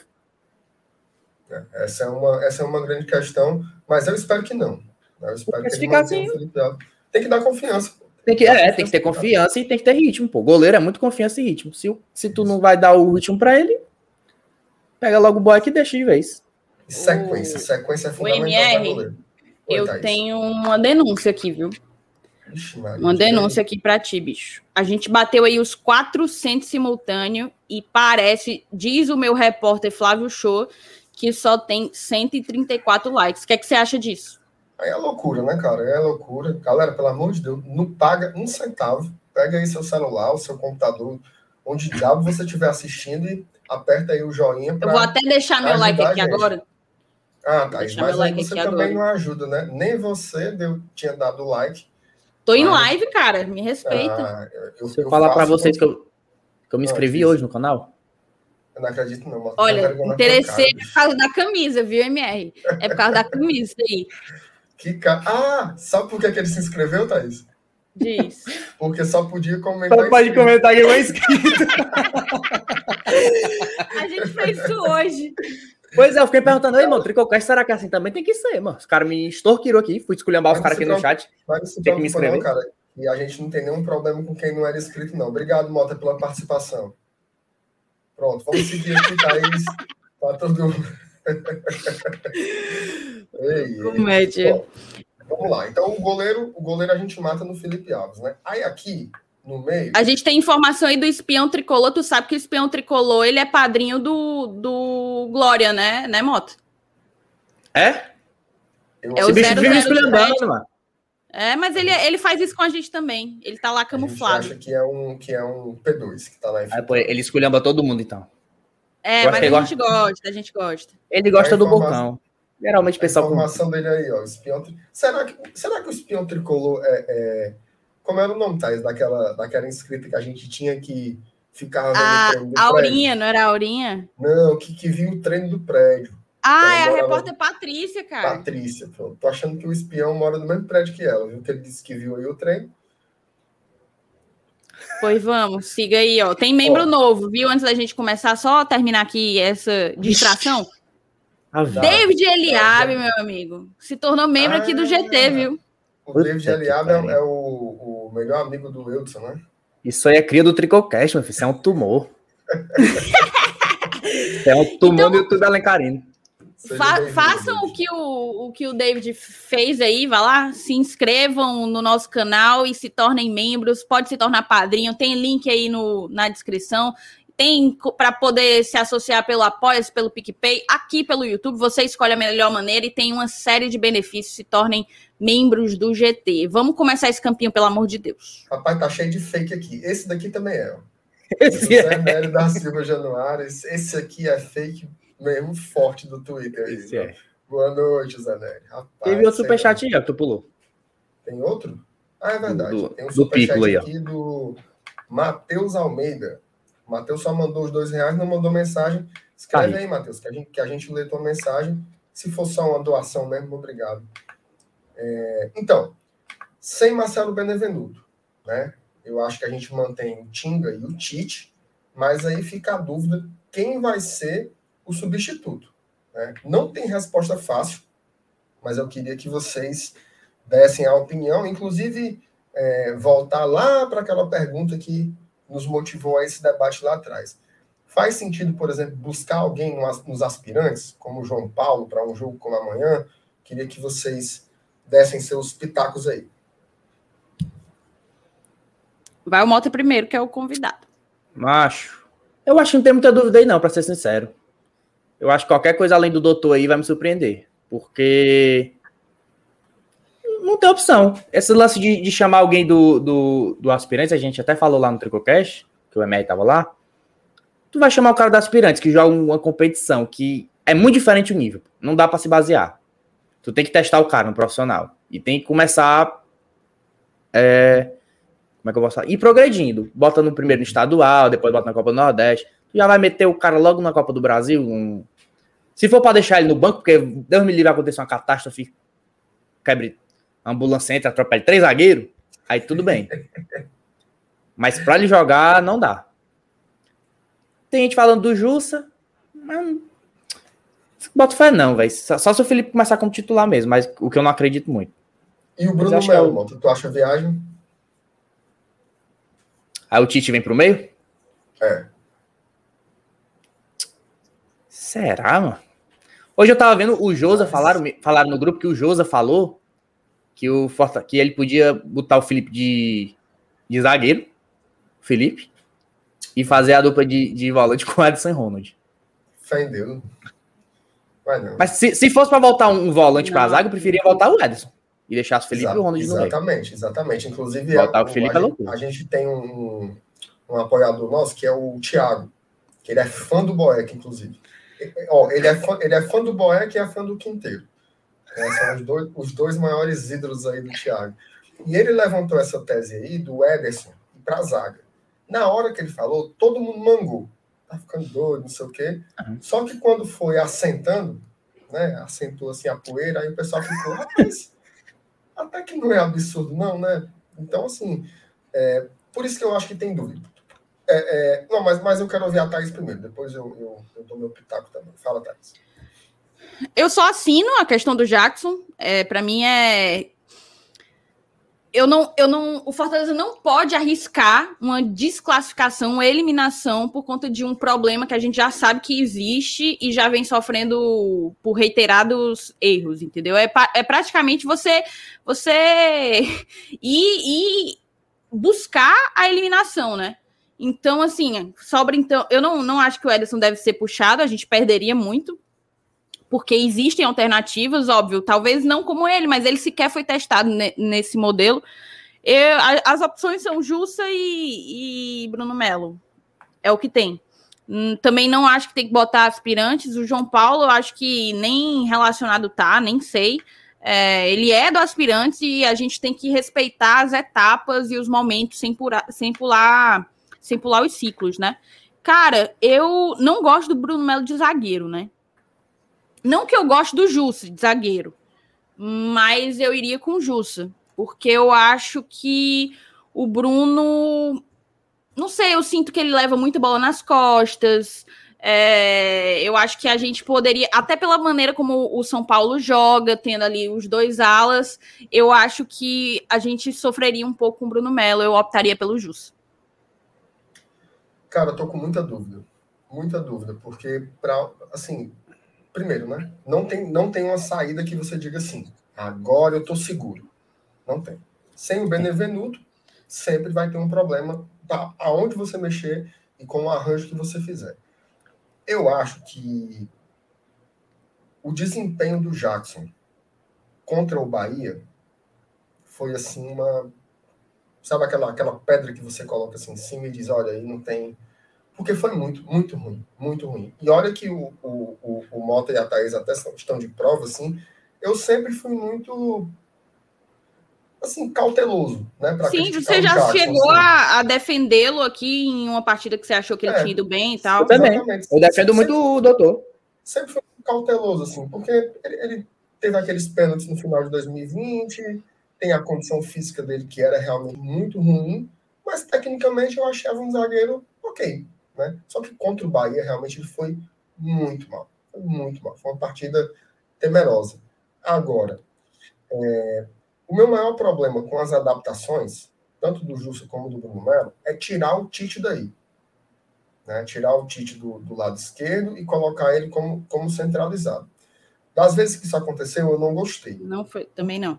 É, e detalhe, né? O Tite na dele, que é jogando aí pela esquerda, ele já não está muito bem. Tá? Assim, já tem. É... Olha, o jogo contra o Palmeiras já tem quase seis semanas. Né? Então são aí uns 45 dias que o Tite não faz uma partida que no final você diga assim, que grande atuação. Ao contrário, ele sempre tem. Todo jogo ele dá uma falha, dá uma pequena entregada, né? dá um, toma uma bola nas costas e sai correndo desesperado. Né? Que, que, inclusive é desesperador ver ele tentando acompanhar o atacante em velocidade. É, mas. É desesperador. Joga, é desesperador. Você fica vendo aquela cara de agonia. Parece aquela, aquela repórter lá querendo pegar a mulher, né? Que ficava assim, senhora. senhora, senhora volte aqui, senhora. É, é a mesma coisa, né? da, assessora, da assessora fantasma, né? Então, assim, é, não tem saída boa. Diante disso tudo, eu acho que vai ser o Jackson mesmo. Aí eu volto a primeira frase do Moto, né? Acho que não tem como fugir do Jackson. Porque eu acho que é aquela história, você tentar corrigir uma coisa, mexendo em outra, né? Eu vou corrigir o zagueiro central, aí eu vou esculhambar também o lado esquerdo. Porque quem for para lá vai, vai ser também uma adaptação. Então, ao invés de ter que adaptar um, vou ter que adaptar duas. O ideal seria ter outro zagueiro, mas como não tem, eu acho que vai acabar sendo o Jackson mesmo. É... E aí é torcer para dar certo e ele fazer das atuações regulares que ele já entregou na Copa do Brasil mesmo. Né? Para mim, os dois jogos que ele jogou contra o CRB foram partidas ok, né? partidas tranquilas, partidas, óbvio que contra um, contra um adversário muito mais frágil, né? mas ele acabou entregando. Então, aí no meio eu vou, vou acabar colocando o, o Dr. Jackson também. Ô, MR, não, só... não seria uma surpresa outra coisa, mas eu, eu colocaria o Jackson também. Oi. Queria jogar a pergunta para o chat também, para eles contribuírem Isso. aqui para a discussão. Coloquem aí quem que vocês querem, Jussa, Jackson ou Bruno Melo. Bota aí só o nome do cara para a gente ver na sequência aqui quem que aparece mais vezes. Jussa, Jackson ou Bruno Melo. De fato, vai ser uma dozinha de cabeça que o, que o Voivoda vai ter aí para definir a nossa zaga. O, o, só para finalizar esse assunto dos zagueiros, Thais, enquanto a galera comenta, o, o Maia, ele coloca assim: qual é a dificuldade de subir o João Paulo, cara? Não tem dificuldade nenhuma de subir o João Paulo, assim como não tem dificuldade de subir o Natan, não tem dificuldade de subir o Vitor Ricardo, não tem dificuldade de subir o Clisman, o Thiaguinho, não, tem, não é dificuldade de subir. A dificuldade é você subir e dois dias depois ele ser titular no jogo mais importante do ano. Entendeu? São coisas diferentes. Coisas diferentes. É você pegar um cara desse e jogar numa fogueira. Né? Imagina aí se ele, um jogador jovem ainda, se ele não tem um rendimento que se espera. Você pode queimar o jogador. Né? Então, eu não acho que seja muito interessante. Talvez para para o banco, né? poderia ser uma boa. É, mas para sair jogando, eu acho, acho muito precipitado. Né? Mas vamos lá, a gente vai fechar com quem aqui? É, mas tem muita ah, gente falando isso aí do Diego, ó, de, de, de 4-3-3, né? Que o pessoal tá falando? E com dois, voltar com dois zagueiros, com dois laterais. No caso, seria okay. só o Tinga e o Crispim, né? No caso, eu acho, acredito ser assim. Falam do 4-4-2 aí, para manter os alas. Mas aí é. abriria, mão, abriria mão de Lucas Lima, por exemplo? O Lucas Lima não pode Lucas jogar. Lima não pode jogar. Ah, é verdade, perdão. Matheus Vargas, então, o predileto. O filho Mas eu tenho uma dúvida. Eu tenho uma dúvida. Se for 4-4-2, quem é a dupla de zaga? Aí é o Tite e o Ting, eu acho. Então, mas, mas o, uma coisa é o Tinga. Isso foi até um, Ah, é, quem é o lateral, né? Uma reflexão que o Saulo é. É verdade. né? Uma coisa é você ser esse zagueiro pela direita, que muitas vezes é volante, muitas vezes é meia, muitas vezes é ala, como o Tinga faz, e você se tornar um zagueiro zagueiro. É verdade. Aí eu, eu não sei se o Tinga, ele, talvez, né? Mas eu não sei se ele entregaria. Fora que se ele virasse zagueiro-zagueiro, o Pikachu teria que virar lateral-lateral. E aí eu acho que é um subaproveitamento do Pikachu. Total. Que é muito melhor jogador no, no, no, nos, nos, quesitos ofensivos do que defensivos, né? Então eu não, eu não mexeria essa estrutura da defesa. É, não, isso é verdade. Cara, ó. Não, vou... não, é loucura a sugestão, mas eu acho que não, não funcionaria. Não tem material. É, e Daniel Guedes também, gente, pelo amor de Deus, né? Não faz o menor sentido, o cara não joga não. desde 1900 e me esqueci. O MR ganhou aqui, assim, bem equilibrado, muita gente querendo Bruno Melo, muita gente querendo o Jussa, o Jackson apareceu menos vezes, mas apareceu, mas eu acho que a maioria aqui foi de Jussa, viu? A maioria foi de Jussa, mas a gente, a gente vai colocar a nossa, né? Ou a gente vai colocar do público? Não sei, porque não, nem tá 3x1, pô. O público é conta como se fosse um. A gente falou é. Jackson, tá 3x1. Então, a gente ganhou, a gente ganhou do público. Mas eu acho assim, será Você... que o Jussa soma mais que o Jackson? Na defesa, na zaga? Será? O que eu é que o Jussa que... ganha em relação ao Jackson? O que é que o Jussa ganha em relação ao Jackson? Porque o Jussa é. toma bola nas costas também. Ele não tem a saída de bola primorosa. Na velocidade, talvez? É, pode ser, mas. Sabendo que, que vai pegar Rigoni ali na frente? O, nenhum dos dois pega o Rigoni. E, e, e no jogo Benevenuto pegava. Também não, né? Ah, o Benevenuto pegava. Mas entre Jussa e Jackson, acho que nenhum pega o Rigoni. É complicado, complicado. Mas vamos, vamos colocar o Jackson, então? Thaís ah, tá, Thaís doutor, tá doutor. dúvidas. Eu tô a contragosto, eu tô, eu tô a contragosto, mas pode botar esse Jackson aí. Mas eu estou com vocês, chat. Também é, acho que o Justo tem que ir. É porque o recente pesa muito. Pô. Da, são os dissabores da democracia, Thaís. A galera tá, tá pesando muito por causa do jogo do Bahia, como o Márcio Renato falou. Mas nos outros jogos, o Jackson não foi um primor. Mas. Olha aqui Também o Jair. Não pesou, não. O Jair só pode estar fazendo hora. Assim, vocês estão esquecendo do banco. Acho que nem o Blanco lembra dele. Ban... Exatamente, eu ia falar. nem os parentes do Blanco estão lembrando dele, Jair. Pelo amor de Deus. O cara é no sentadinho ali sem, sem nada. Vou botar aqui o Jackson. Beleza. A dupla de volantes. Né? A, gente, a gente vai se basear nessa informação do, do Afonso, de que o Felipe está fazendo esse tratamento intensivo e de que pode jogar amanhã, né? Ou não? Ou vocês têm dúvidas sobre isso? Porque, inclusive, ah, inclusive, inclusive só, só, só uma observação, né? Se o Felipe não jogar, aí, aí que não resta dúvidas de que o Jackson vai ser zagueiro. Porque aí o volante vai ser o Jussa. Né? Porque eu, fico puto com isso, mano. Eu gostaria que fosse o Ronald, mas eu acho muito difícil o Voivoda colocar o Ronald. Mas né? o que será que o Ronald faz nos treinos? Né? O que é que o Ronald faz nos treinos, pelo amor de Deus? Cadê o espião tricolor que assiste os treinos aí? O que é que o Ronald faz, mano? Não sei. Não. Sei. Não o, o, o Mário Filho bota assim: vocês estão loucos? Jackson? Mário Filho, se tivesse outro zagueiro, macho, a gente botava. tem o é, Jackson, tem MR. o Jussa. É, é, difícil, é difícil. Veja só, o, o que a gente está dizendo aqui é o seguinte: ó, quem a gente escolher vai gerar um problema, certo? Então, então não tem loucura, assim. A loucura é não ter outra opção, né? Diz, Thaís. Não, assim, eu acho que a gente tem que considerar que vai ser Éder e Felipe, pela glória do nosso Senhor Jesus Cristo, mas como opção ao Felipe, como opção ao Felipe, Jussa ou Ronald? Eu acho que o, que o Voivoda iria de Jussa, mas eu preferiria Ronald. Só contigo. A torcida toda. Só contigo. A torcida é parida pelo Ronald. E detalhe, eu não sou parido pelo Ronald, não. Eu sou. nunca fui, nunca fui, assim, de achar. Eu acho ele um Também não jogador. sou, não. Eu, eu gosto dele, sim. Queria muito que fosse ele... comprado.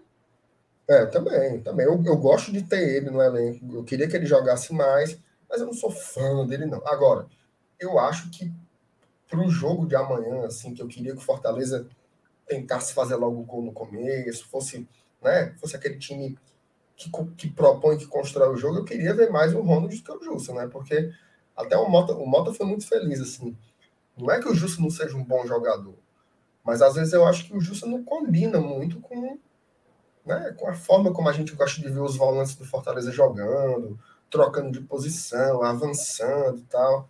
Eu, eu queria mais ver o Ronald, mas eu acho que, que ele não é a, a, a primeira opção do treinador, pelo que a gente tem observado né, nas trocas. Ei, Mas... o Mário Filho mandou outro aqui, ó. Vocês estão loucos? Bruno Melo. ah, meu Deus. E, não, mas ele arremata, ele, ele arremata, ele bota aqui, ó.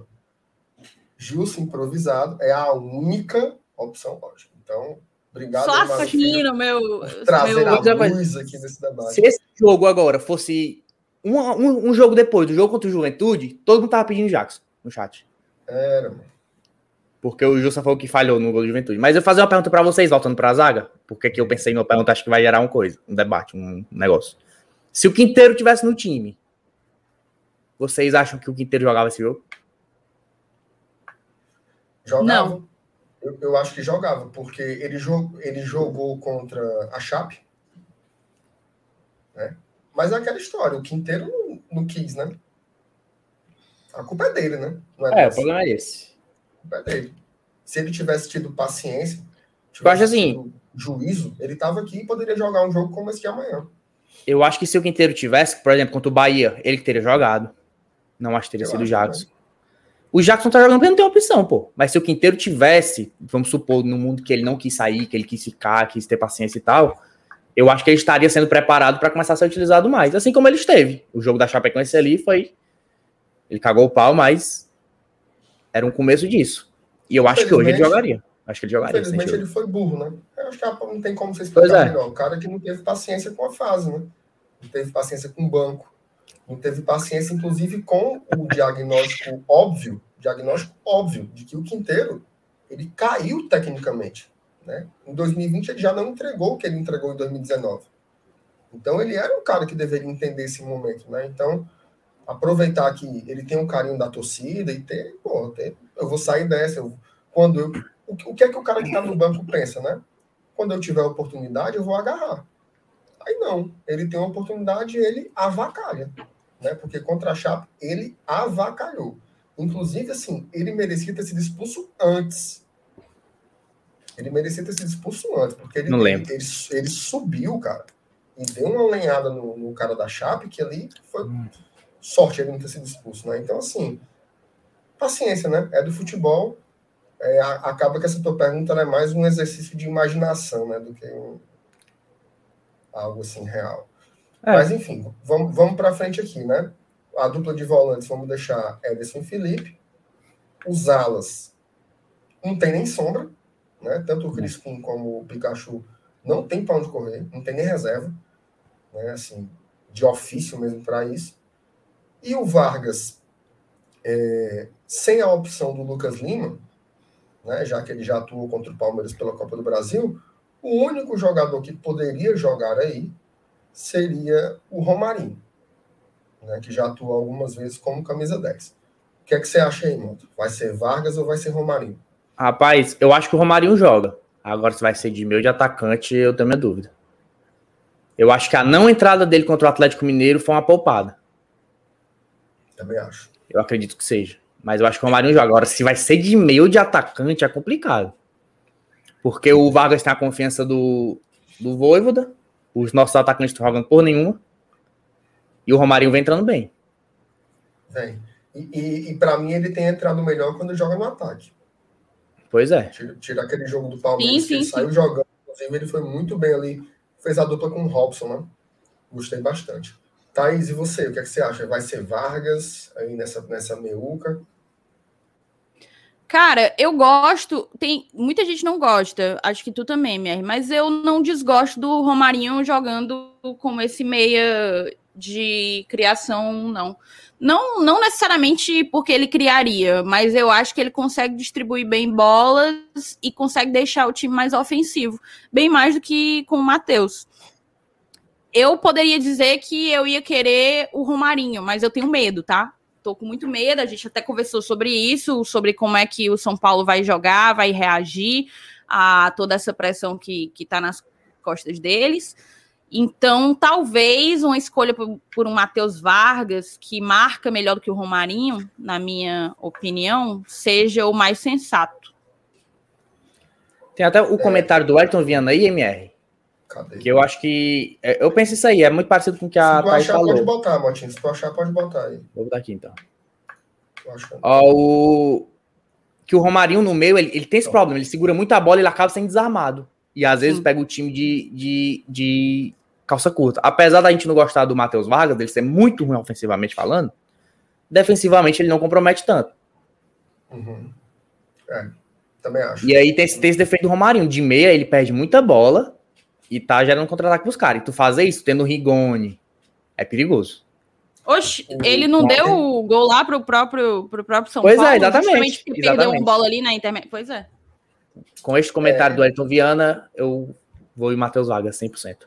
Eu, eu concordo com vocês, assim, agora, eu, eu, eu não gosto muito de culpar, assim, o, o, de dizer assim, deu o gol quando o cara perde a bola no meu campo, porque eu acho que tem tanta gente atrás que acaba sendo uma falha muito muito coletiva, né? Agora, assim, eu, eu acho que ele, assim, tinha uma coisa que o Rogério Senna falava, quando ele, na, naquela época que o Romário era odiado, né?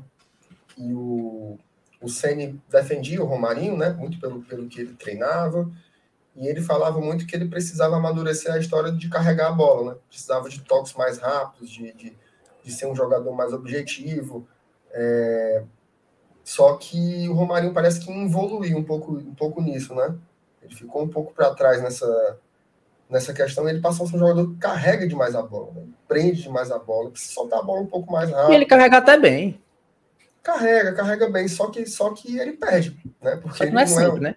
ele não é, ele não é um jogador muito, muito inteligente, assim, né? Ele não é um cara que tem uma visão de jogo muito grande. Às vezes ele vai muito para trombada e ele não está num momento assim que ele está conseguindo garantir esses dribles, né? No um contra um. Então, eu queria que ele fosse um cara mais solto, né? Um cara que tocasse, tabelasse um pouco mais, fosse mais desenvolto. Então, por isso que eu prefiro ele mais perto da área, né? E como atacante, porque alguma fumaça ele faz, né? Alguma fumaça ele faz vai cavar uma falta, vai tentar ciscar dentro da área e de repente rolar um pênalti ou alguma coisa do tipo. Então, eu, eu, eu queria o Romarinho na dupla de ataque. Eu já vou logo dando esse spoiler. E aí, no meio campo, sem o Lucas Lima, para mim, o Matheus Vargas ele é o melhor jogador. Né? Ele, ele é aquele cara improdutivo, assim, do ponto de vista da última bola. Né? Ele, não, ele nunca dá assistência, ele nunca faz o gol, mas ele é um cara que o jogo passa por ele. Né? Indiscutivelmente, o jogo passa por ele em alguma medida e ele é um cara que dá muito combate. Né? Defensivamente, ele é um jogador muito ligado. Então, eu acho que diante das opções que a gente não tem, o Matheus Vargas ele é esse camisa 10 é mesmo titular. Agora vamos para a dupla de ataque, né? Estão falando do Edinho no chat, né? É, acho, que, acho que o Edinho é mais um desejo do torcedor do que um é. Assim, quais, quais, são os elementos que tem para dizer que o Edinho vai ser titular amanhã, né? É e eu não botaria o Edinho no lugar do Vargas, não. Fora que ele tem entrado como ala direito, né? Todas as Exato. vezes que ele entrou foi para jogar no lugar do Pikachu. E imagina Mas... só a marcação, pô. Então. É. Mas vai, tá. Ó, tem tua, superchat aqui, viu? Ó. O Matheus Escócio mandou dois contos para nós. Obrigada, Matheus. Jackson na zaga, Deus nos ajude. Mas é aquela coisa, né? Segura na mão de segura na mão de Deus e vai. É mais ou menos isso que a gente vai fazer. Todo mundo, todo mundo amanhã se abraça e reza o texto da batalha. Um abraço aí para nossa querida madrinha Alane Rocha. E Maria repitam: Maria passa na frente, eu hei de vencer. É, mas, cara, vamos então superamos aí o Matheus Vargas, é isso? Superamos. Para mim, agora, Crispim agora e Pikachu tá não, não tem discussão? Não, tem não. Aí não tem, não tem, nem, não tem nem sombra. É. Perfeito. Né? Agora, Thaís, descasca esse abacaxi, sua dupla de ataque. Aí é um abacaxi mesmo. É um abacaxi para mim, avali pro. Na verdade, é um abacaxi pro voivô da Avali para mim, né? É, cara, vamos aqui recapitular as opções, né? A gente tem então o Ângelo, David, Robson, Romarinho, Edinho, De Pietri. Oi? E o Mota, né? De Pietri. Ah, verdade, verdade. De Pietri... Aí o Wellington Paulista. Né? O Wellington Isso. Paulista. Cara, não iria de Ângelo. Óbvio, não iria de De Pietri. Talvez eu fosse escolher. Eu não fugiria, não fugiria da do que vem sendo feito, apesar da má fase tanto de David quanto de Robson. Eu acho que eu iria com David e Robson ou Wellington Paulista e Robson com Edinho. Certamente eu quero ver o Edinho entrando no decorrer da, no decorrer, vocês estão vocês estão tirando onda. É, no é decorrer da, da da partida. Volta. Eu acho que o ataque é esse aí, Romarinho e Robson. O Robson, porque não tem, por mais raiva que ele faça aí pra gente, eu acho que ele é o único que dá para cravar que ele vai estar no time titular, porque tem argumento para defender ele, o homem é artilheiro. O pior que ele seja, ele é o artilheiro, não tem pra onde correr. E o Romarinho, porque eu acho que ele tá merecendo essa vaga titular. Porque não, nem tanto pelo mérito dele. É porque o, o David, pelo amor de Deus, tu botar um, um, um, batente assim na frente do. aquele negócio de segurar a porta, que as tartarugas segurar a porta na, na frente do David, ele não sabe, não consegue passar, ele toca pra trás. Ou então ele tenta ir pro lado e fica dando bundada. Pronto, esse Bom, é o jogo do David. O Henrique, se há alguém que eu acho que a chance de entrar seja o Henrique, mas eu acho improvável também. O Romarinho, o, o De Pietro eu não boto nem fé que ele joga essa temporada. Só se fosse nas últimas rodadas, já que Fortaleza com o destino traçado. É, o Oswaldo vai, o Wellington Paulista eu gosto muito dele, mas eu acho que por ele ser batedor de pênalti, ele não vai começar como titular. Mas é isso, acho que o dupla é essa aí, Romarinho e Robson. Tem pão de correr, não. É, eu, eu, vou de, eu vou de Romarinho e Robson também, e, e, por motivos muito parecidos. Assim. O Robson é o artilheiro do time, cara. Assim, eu acho que ele tem que estar, tá, tem que estar, tá, assim. É, é, de, e veja só, é, eu, eu vou começar justificando pelo Romarinho, certo? Pelo Romarinho. Pensa bem, se você pega assim uma curva de desempenho, certo? Se você está melhorando o futebol, a curva vai subindo. Se você está piorando seu futebol, a curva vai descendo. Quais são, os, quais são os atacantes do Fortaleza hoje que vivem no momento de subida? Né? Quem são, quem são os jogadores do ataque que estão jogando mais do que jogavam no começo do campeonato? O único jogador do ataque do Fortaleza que vem melhorando é o Romarinho. E ele não vem melhorando muito. Ele não vem dando baile, ele não vem trazendo. Ele vem fazendo partidas ok, né? É, ele, ele não vem trazendo sorriso para o povo brasileiro, nada disso. Só que ele é um jogador que tem melhorado. Ele é um jogador que, quando entra, você pensa assim: é, eu acho que eu acho que está na hora de entrar o Romarinho. Né? Então, assim, por esse momento dele, eu acho que ele deveria estar jogando amanhã. Inclusive, ele fez um gol importante no jogo de ida, né? o, gol, o gol de empate. É, todos os demais vivem um momento de queda. Todos, sem exceção. O David vem em queda, o Robson vem em queda, o Wellington Paulista vem, vem em queda, o Igor Torres vem em queda, o Oswaldo é a própria queda, né? não tem nenhuma definição. o Ângelo Henriques, assim, até o momento, ele não mostrou nada. Não mostrou nada. Ele, ele deu uma assistência importante contra o São Paulo, mas ele me parece que ainda está em adaptação. Né? Ele não não não está funcionando assim. Eu, eu, inclusive é até uma coisa que eu, eu, eu trago você para fazer uma reflexão assim. O que é que o Ângelo Henrique já fez nesse Campeonato Brasileiro a mais que o Igor Torres? O que, é que ele já fez a mais? Nada.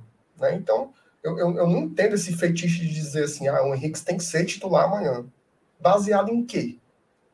Né? O que é que você viu ele fazer em campo que justifique isso? Então, assim, como não tem nenhum outro nome no momento de melhora, aí eu colocaria o cara que durante a temporada resolveu mais. E quem resolveu mais jogos para Fortaleza esse ano, goste você ou não, simpatize você ou não, tome o, o como é que o Cabo falou, o remédio Losardana, toma esse remédio aí que você gostando, não, foi o Robson. Né? Ele foi o jogador que ganhou pontos. Jogador que decidiu jogos. Tá? Teve pelo menos aí umas quatro vitórias na Série A que saíram nos pés do Robson. Então, para mim, a dupla seria Romarinho e Robson amanhã, sem, sem pensar muito. Para mim, são os dois jogadores que vivem um momento melhor. Gostaria muito que o David estivesse na fase que ele estava antes. Gostaria muito que o Wellington Paulista estivesse na fase que ele estava antes. Gostaria muito que o Angelo Henrique fosse o jogador que eu queria que ele fosse, mas no momento eles não são. Né? Então, para o jogo de amanhã, eu colocaria quem está melhor. E para mim, o Romarinho está melhor e o Robson é o cara que você pode nutrir alguma esperança. Tá? Eu, isso pra, eu adorei. Para sair, sair jogando, tá? Eu adorei a sua reflexão, meu filósofo favorito, mas eu queria que você respondesse aí a pergunta da nossa madrinha, tá? Vocês acham que o Edinho poderia fazer a função do, do Romarinho? Poderia, poderia, só que é, o treinador não tem colocado ele para fazer isso. Né? Então, assim, a, a, quando a gente tenta imaginar a escalação, a gente tenta imaginar a partir do que o treinador já fez. Né? Por que, que a gente cogita o Justa de zagueiro? Porque o Voivoda já botou. Por que, que a gente cogita o Bruno Melo de zagueiro? Porque o Voivoda já botou. Por que, que a gente não cogita o Felipe? Porque a gente nunca viu isso. Né? Então seria tirar do, do nosso chapéu. Não é a gente que vai tirar do chapéu, é o treinador. Então a gente tenta ver o quê? O padrão. Né? O padrão do treinador e o padrão do treinador inclui o Edinho aonde? De ala direita. As três vezes que o Edinho entrou, ele entrou substituindo o Iago Pikachu. Então, eu não tenho nenhum elemento para dizer que seria diferente amanhã. Certo, Thaís? Perfeito. Por que, vocês estão tão se abrindo aí no chat, hein, cara? Tem alguma resenha aí? Não, tem cada, tem cada pessoa mais desmantelada do que a outra. Tem, tem, tem. Tá cada dia pior, viu, mano? Ó, tá. o Ace Israel, o Ace Israel ele pergunta assim. MR, Esse aí é horrível. Cadê? Deixa eu botar aqui. Peraí. Cadê, cadê, o Henrique tá aqui, aqui pô, botei, ó. MR, mas tá o Henrique não né, merece uma nova chance. O jogo em que ele entrou, o time foi todo mal. Eu concordo que ele merece uma nova chance. Só que eu não acho que a nova chance dele seja para ele começar jogando. Tá? Porque não tem nada que justifique ele ser titular. Entendeu? Não tem, não tem. Infelizmente não tem. Eu não iria, não iria para essa. Eu, eu colo... porque o jogo, o jogo de amanhã não é para aposta, cara. Não é para aposta. E o Henrique nesse momento ainda é uma aposta. Ele é uma total incógnita. E eu acho que não tem que botar incógnita para amanhã. Não. Mas aí eu te faço a pergunta, Emer. Não, pode falar, vai falar, Thais. Não, fale você, fale você. Tu prefere uma aposta que pode dar bom ou a certeza que tu não vai ter nada? Não, mas, mas, mas aí é que tá. Você acha que o Robson é uma certeza que não vai. Não, não tô falando do Robson. O Robson, eu não tiro o Robson do time. Tô falando mais relação tipo o David. Não, mas para mim o David. O David, já tá um set, o David já tá umas sete rodadas que não entrega nada. Então, por isso que para mim ele vai pro banco amanhã. Entendeu? Não, mas é porque eu falei assim: para mim o titular é o Romarinho, mas a, a, depois do Romarinho eu botaria o Henrique. Se eu tivesse, é, que, tivesse que fazer uma, uma escadinha de prioridades, eu botaria o Romarinho ali 90%. Mas uns 8, 7 eu botaria pro Henrique. Porque eu vejo assim. Eu Mais do que aposta... o Elton Paulista? É porque o Elton Paulista, eu acho que pra, pra mata-mata, assim, que pode ir pros pênaltis, ele não vai começar jogando de jeito nenhum. Eu acho, né? Ele começou jogando no jogo de ida, né? Curioso. Foi. E quase fez um gol. 7, 4, 5 minutos, sei lá. E aí. Eu penso assim, o David pode muito. Pode, obviamente, o David pode jogar e comer a bola e voltar a jogar o que ele estava jogando no começo da temporada. Mas o que indica é que isso não aconteça, porque já faz umas 7, 8 rodadas que ele não tá jogando nada. E é nada, nada, nada. A única jogada que eu me lembro aqui de cabeça que ele fez foi contra o próprio São Paulo, que ele foi pelo meio, que ele decidiu não ir para frente, foi pelo meio, cruzou a bola na cabeça do Pikachu. Eu lembro disso, ó, sinceramente. Contra o Santos ele fez gol impedido, dominou bola com a mão, enfim. Aí eu penso assim, tu prefere a incógnita de um cara que pode dar certo ou não pode dar nada, um cara que tu já tá vendo que pelo caminho dele, ele não vai te entregar nada.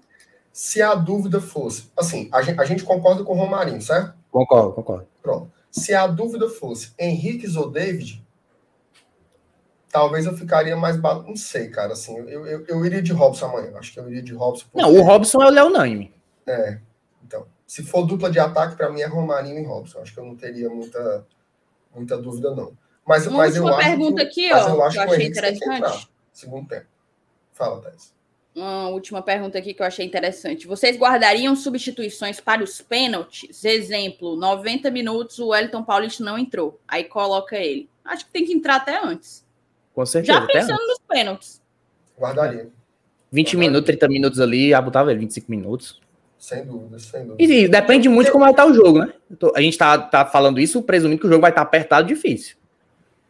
É, e também assim, né, Motinha, não seria uma coisa anormal, né? Porque o Elton Paulista no banco, ele sempre entra, né? Quase sempre ele entra no segundo tempo. Então, com pênaltis ou sem pênaltis, ele já, já entraria de alguma forma. Tendo pênaltis, então, acho que Tem que botar, né? Ele é, ele é o melhor cobrador que a gente tem.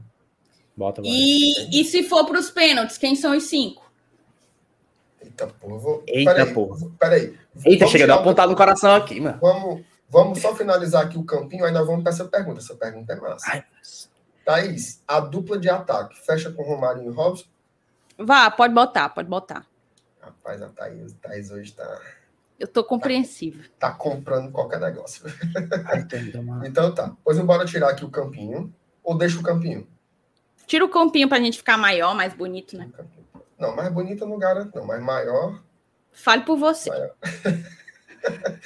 e aí, vamos lá. Foi você que foi a bichona zona aí que propôs? Digo cinco. Mas aí é que tá, eu que propus. Não, vou... A pergunta, a, a, a, interrogadora sou eu, os interrogados são vocês. Pois bora fazer o seguinte: para não ter peça. pedir pro chat também comentar aí os cinco cobradores, certo? Vai, Motinho. Para não ter pra pesca, não ter... vamos fazer junto, os cinco. Cada Falando um ao mesmo um. tempo? É, não, cada um fala um. Não. E aí a gente vê se concorda ou não concorda. Bora fazer o seguinte: o primeiro cobrador Aí depois a gente vai. O segundo pênalti, quem bate? O Pronto, terceiro, exatamente. Perfeito, exatamente. Perfeito. Não, na verdade, não vamos dizer a ordem, não, porque a ordem é muito subjetivo, pô. Não, não, não. Diz a ordem, diz a ordem, diz a ordem. Tu prefere botar o Elton Paulista primeiro ou último? Primeiro? É, tu prefere botar o Elton Paulista para acabar o primeiro, terceiro ou último? Porque vamos supor que chega, que chega no último pênalti. Tá? O São Paulo perdeu. É o pênalti da decisão. O Elton Paulista é mais experiente.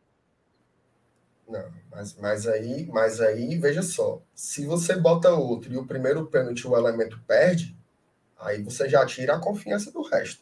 Como a gente tá com esse negócio de perder pênalti, eu digo assim, quem é que vai abrir o primeiro aí para tirar logo essa besteira de perder pênalti? É o velho. Acho não sei se eu falo o que eu tô pensando aqui. Fale. o Saulo tem que tapar os ouvidos. Saulo, Avisa Saulo tá assistindo. Né? Saulo tá os ouvidos, Saulo. E se, e se o velho perde? Puta que pariu. Aí é foda. Minha nossa senhora. É por isso que, se a gente for pensar em ordem aqui, mas é muito complicado, pô. Amarrar a bandeira. Pois não bora escolher cinco. Bora escolher cinco. Ó, o Jonas falou um negócio inteligente, ó. Depende se a gente começa batendo ou defender. É, eu concordo também. Isso pesa. Só que Porque a, relação... a, pressão, a pressão é maior sempre por segundo. E não tem torcida para ficar perto do atrás do gol. Mas a relação então, a única pressão é essa. acaba mandando não? Como é, macho? A relação acaba manda antes, né, não? Do 5. Mas não precisa dizer a ordem. Não mais. Ah, é, mudou isso aí, é verdade. É que eu sou do tempo que entregava o papel pro repórter. Aí o repórter lia os, os cinco. Mas vamos lá, estamos enrolando aí. Um é o Wellington Paulista, certo? Certo. Certo? Ah, ah unânime, sim. Aí tu diz o 2, Thaís. Tu começa dizendo o 2. Lucas Crispim. Jog... Ah. Tô jogando fácil, tô jogando fácil. É, foi no safe, foi no safe, foi no seguro. Foi no safe. Concordo, é, o, é o, o homem das bolas paradas, né? Sim, bora. Ali foi tem... só um, um, acidente de percurso. Na verdade, tem três que são seguros, né? Teria quatro se o Lucas Lima tivesse no time. Tem três que são seguros. O Pico. Acho que todo mundo vai concordar. O outro, vocês sabem qual é, né? É o Pikachu. Pikachu. Sim. É. Agora, esses outros dois aí, o pau come. Vamos lá. Bruno, Bruno, Bruno Melo não. Não, não, não. Bruno Melo não, pelo amor de Deus, homem. Não. Não, pelo amor de Deus. Peraí, eu ia, eu ia dizer que o Bruno Melo sempre batia, mas ele vai estar no banco. Não. É, tá hora o Bruno Melo entrando, entrando ali nos 40 minutos e o, e o povo do Mota ficando branco. Ai, e o pior é que se ele entrar, ele vai fazer questão de cobrar o pênalti, mano, porque ele vai. Ele to, último, não é o último pênalti, ele vai querer para ele vai fazer o gol. E ele vai cobrar mesmo quando vai perder. Vamos lá. O quarto. Bruno Melo não. So, sobrou para mim, né? Cara, o quarto. Ederson. Nossa, é um dos únicos que eu não colocaria. E olha que eu sou apaixonada pelo Ederson. Ele bate Será? também, viu? É porque, ele assim, bate falta bomba, velho. Bomba. Então, Deus então defenda ele embarcar a bola. Se tem um cara para botar. De fora da se área. tem um cara para. Eu prefiro botar o Edson para cobrar primeiro do que o Ed Paulista. Como é, macho? Eu prefiro, se fosse para escolher a ordem, eu preferia botar o Edson para cobrar primeiro, que ele já mete logo a alinhada logo e rasga logo tudo.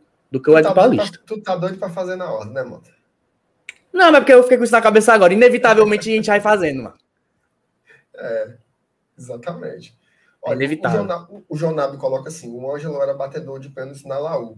Eu botaria tá. ele para bater. A, Bom a argumento. Gente, a, a, gente tem que a gente está fazendo uma conta aqui que é o seguinte, baseado meio nos titulares, né?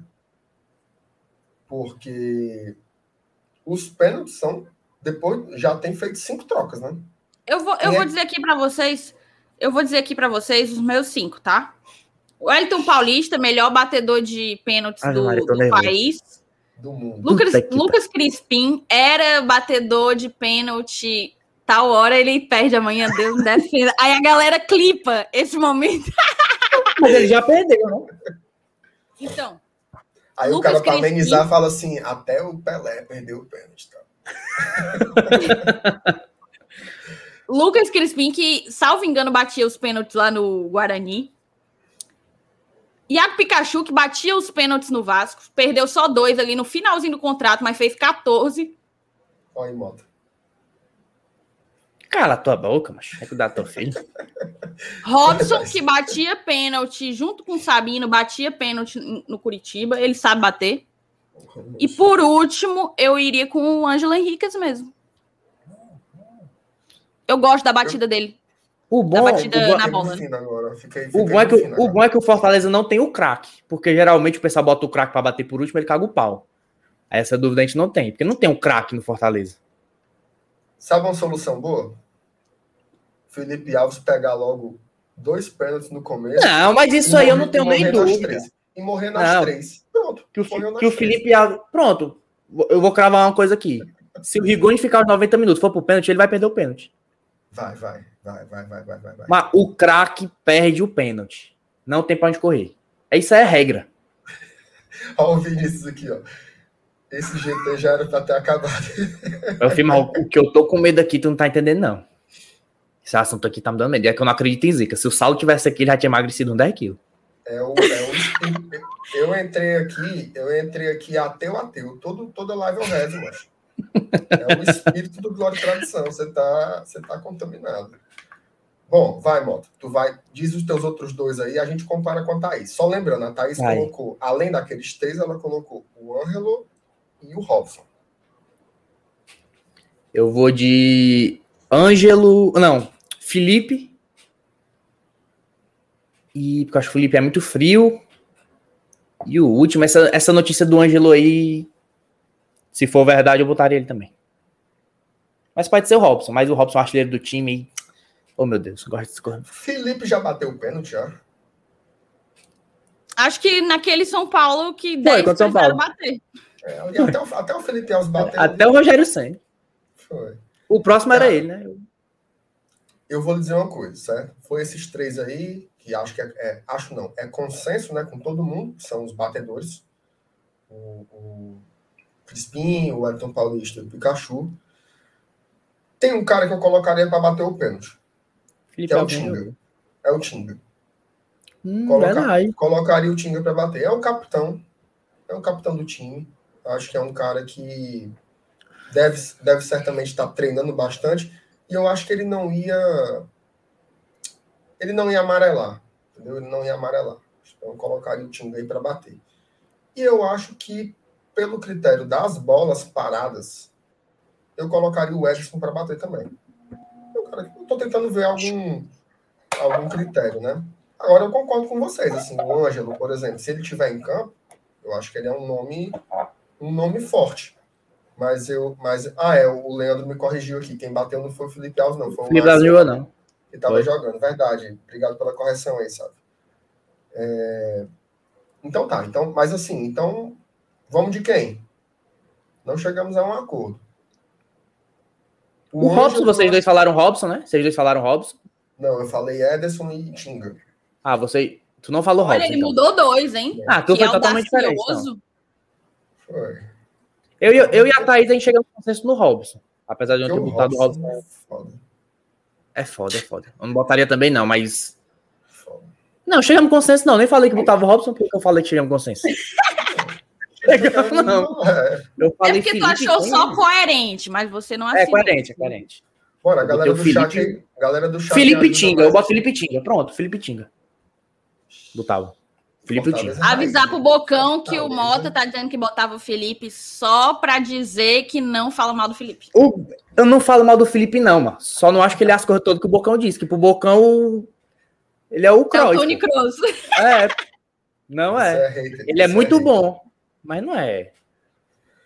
Bom, Ei, vamos tá encerrar, vamos, quase 10 horas da noite. Meu dia começou às 6 e meia da manhã. Resumo da história é a gente torcer o Fortaleza ganhar o jogo no, nos 90 minutos, porque esse negócio de pênaltis é embaçado. É embaçado demais. E a gente tá com confiança baixa, né, cara? Muitos pênaltis perdidos, então você já fica meio desanimado. Mais do que o normal, né? Então, vamos encerrar com uma, uma recomendação aí para a galera. Uma trico-recomendação. Vamos Verdade. Uma trico-recomendação aí para o público. Né? Deixa aí o que vocês quiserem. Mota. A minha trico-recomendação tem que ser aquela, né? Amanhã, ah, na hora do jogo. Na hora do jogo, não. Amanhã começa às 18 horas. Vocês não, né? Tu vai, Thaís? Irei. Tu vai, Mer? Vou, vou sim. Seis horas eu tô lá. Amanhã, a partir das 18 horas, lá na. Deixa eu até pegar o endereço aqui para conferir melhor. Lá na cervejaria Cinco Elementos, que eles agora têm um barzinho lá, tem um espaço para cliente, os clientes, né? Eles chamaram a gente e a gente vai fazer uma live de lá, vai assistir o jogo de lá. Vamos sortear brinde. Vamos. Vai ter camisa aí de um canal aí que falaram que lá no. No coisa aí que vão sair cuspindo a camisa do canal. Vai ter chopp artesanal, meu amigo, a partir de 6,50 é uma garapa, não existe escanto nenhum, sério mesmo, sério mesmo. Isso aí não, não, é, existe, não é porque. É não é porque é com nós, não, mas é porque não existe, não. Artesanal 6,50 não existe. É verdade. E se vocês têm saudade do estádio, vai ser o mais próximo que a gente pode fazer do estádio, naquela é lotação medonha, porque não pode. Mas quanto mais gente tiver, melhor. Então, se você não tem onde assistir o jogo amanhã, tá solitário, assistir o jogo, acho uma final dessa, que é uma final de Copa do Mundo, isso aí. É. Isso é a final de Copa do Mundo. O MR já viveu muitas finais de Copa do Mundo, então ele deve saber melhor do que eu a sensação. já deve ter visto. Tu já viu? Eu, tu já viu uns tricampeonatos do Brasil, não? Uns três? Vivi duas, vivi em 94 e vivi em 2002. 70 tu não viveu, não? Tuas ventas. Tuas ventas que eu vivi 70, fala da gaita. Me respeita. Pois pronto, amigo. Respeito o jovem. Respeito o jovem educador. Não, peraí, Thaís. Minha namorada vai, viu? Ó. E ela aí, ó. Olha, olha aí, muito bem. Inclusive, né? vão, ó, o endereço aqui, lá no nosso Instagram, instagram.com.br tricocast, tem tudo direitinho, horário, endereço, vai ter pagode ao vivo, vai ter cerveja, vai ter putaria, vai ter entrevista, vai ter a resenha fuleiragem. E os meninos aqui tudinho vão. tu quiser conhecer teu ídolo, como eu vou conhecer o MR e o Benavides, são meus dois ídolos, eu estarei lá conhecendo. Ó, o endereço é Coronel José Filomeno Gomes, 1152, Luciano Cavalcante. Amanhã, a partir das 18 horas.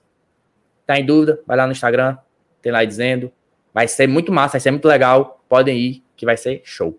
Bora. E tem, e tem um hambúrguer, tem um tira-gosto lá. Tem comida, se não bebe, tem. tem eu, vou, eu vou jantar lá amanhã. Tô e pensando aí, até levar um, um churrasco na cabeça dos pequim lá. Tu paga o meu, paga, o Márcio Renato? Como é, minha joia?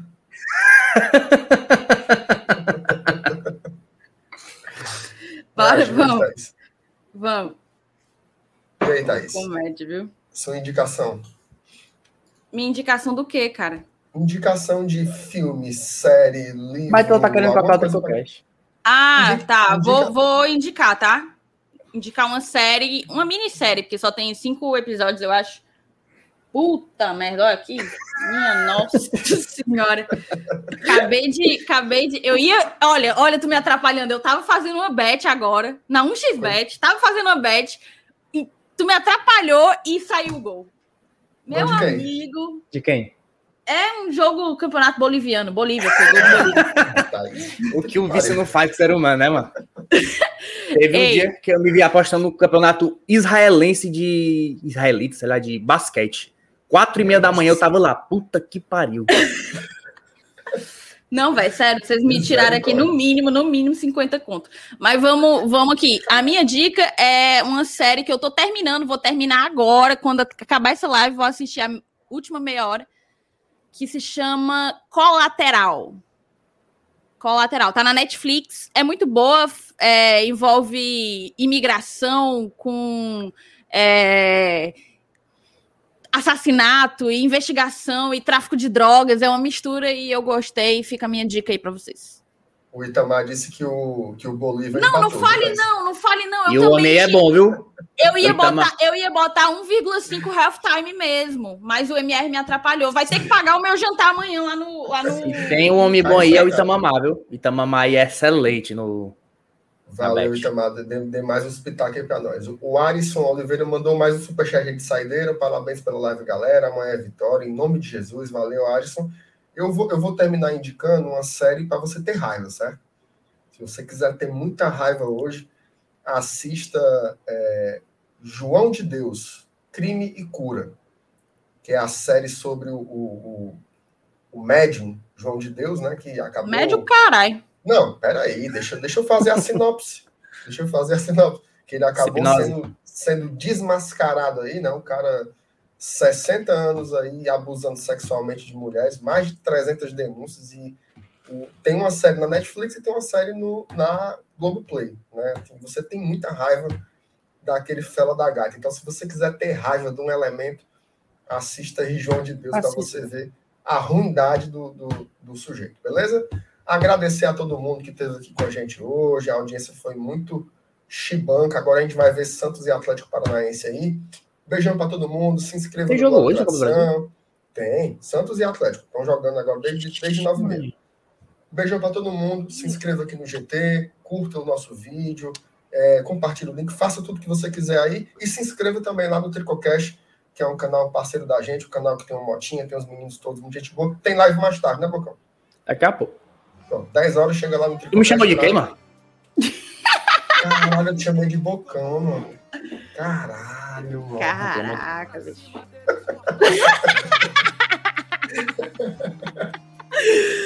Ai, me respeita, pô. Me respeita. E amanhã, a partir de 18 horas, até o fim do jogo, já sabe lá. Vamos embora.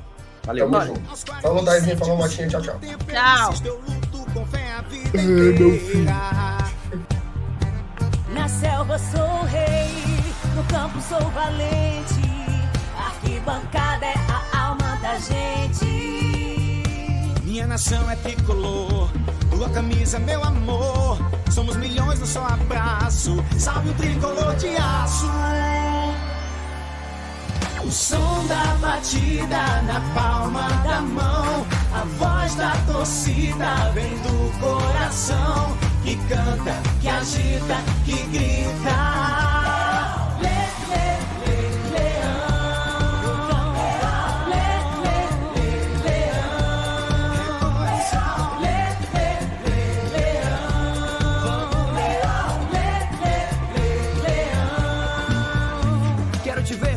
Quero te ver ganhar dentro e fora do gramado. Eu vou apoiar, joga com garra, leão. Faz mais um gol, que emoção. É a maior torcida, que beleza.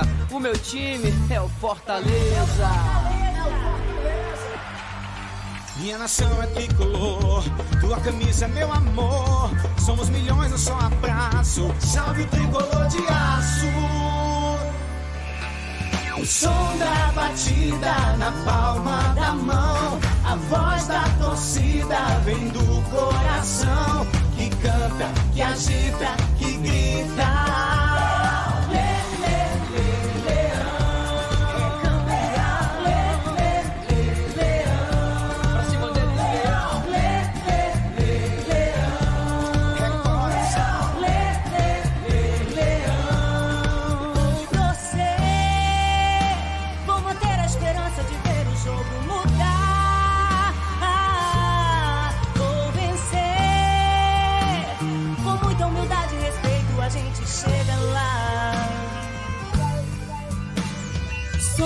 Batida na palma da mão. A voz da torcida vem do coração que canta, que agita, que grita.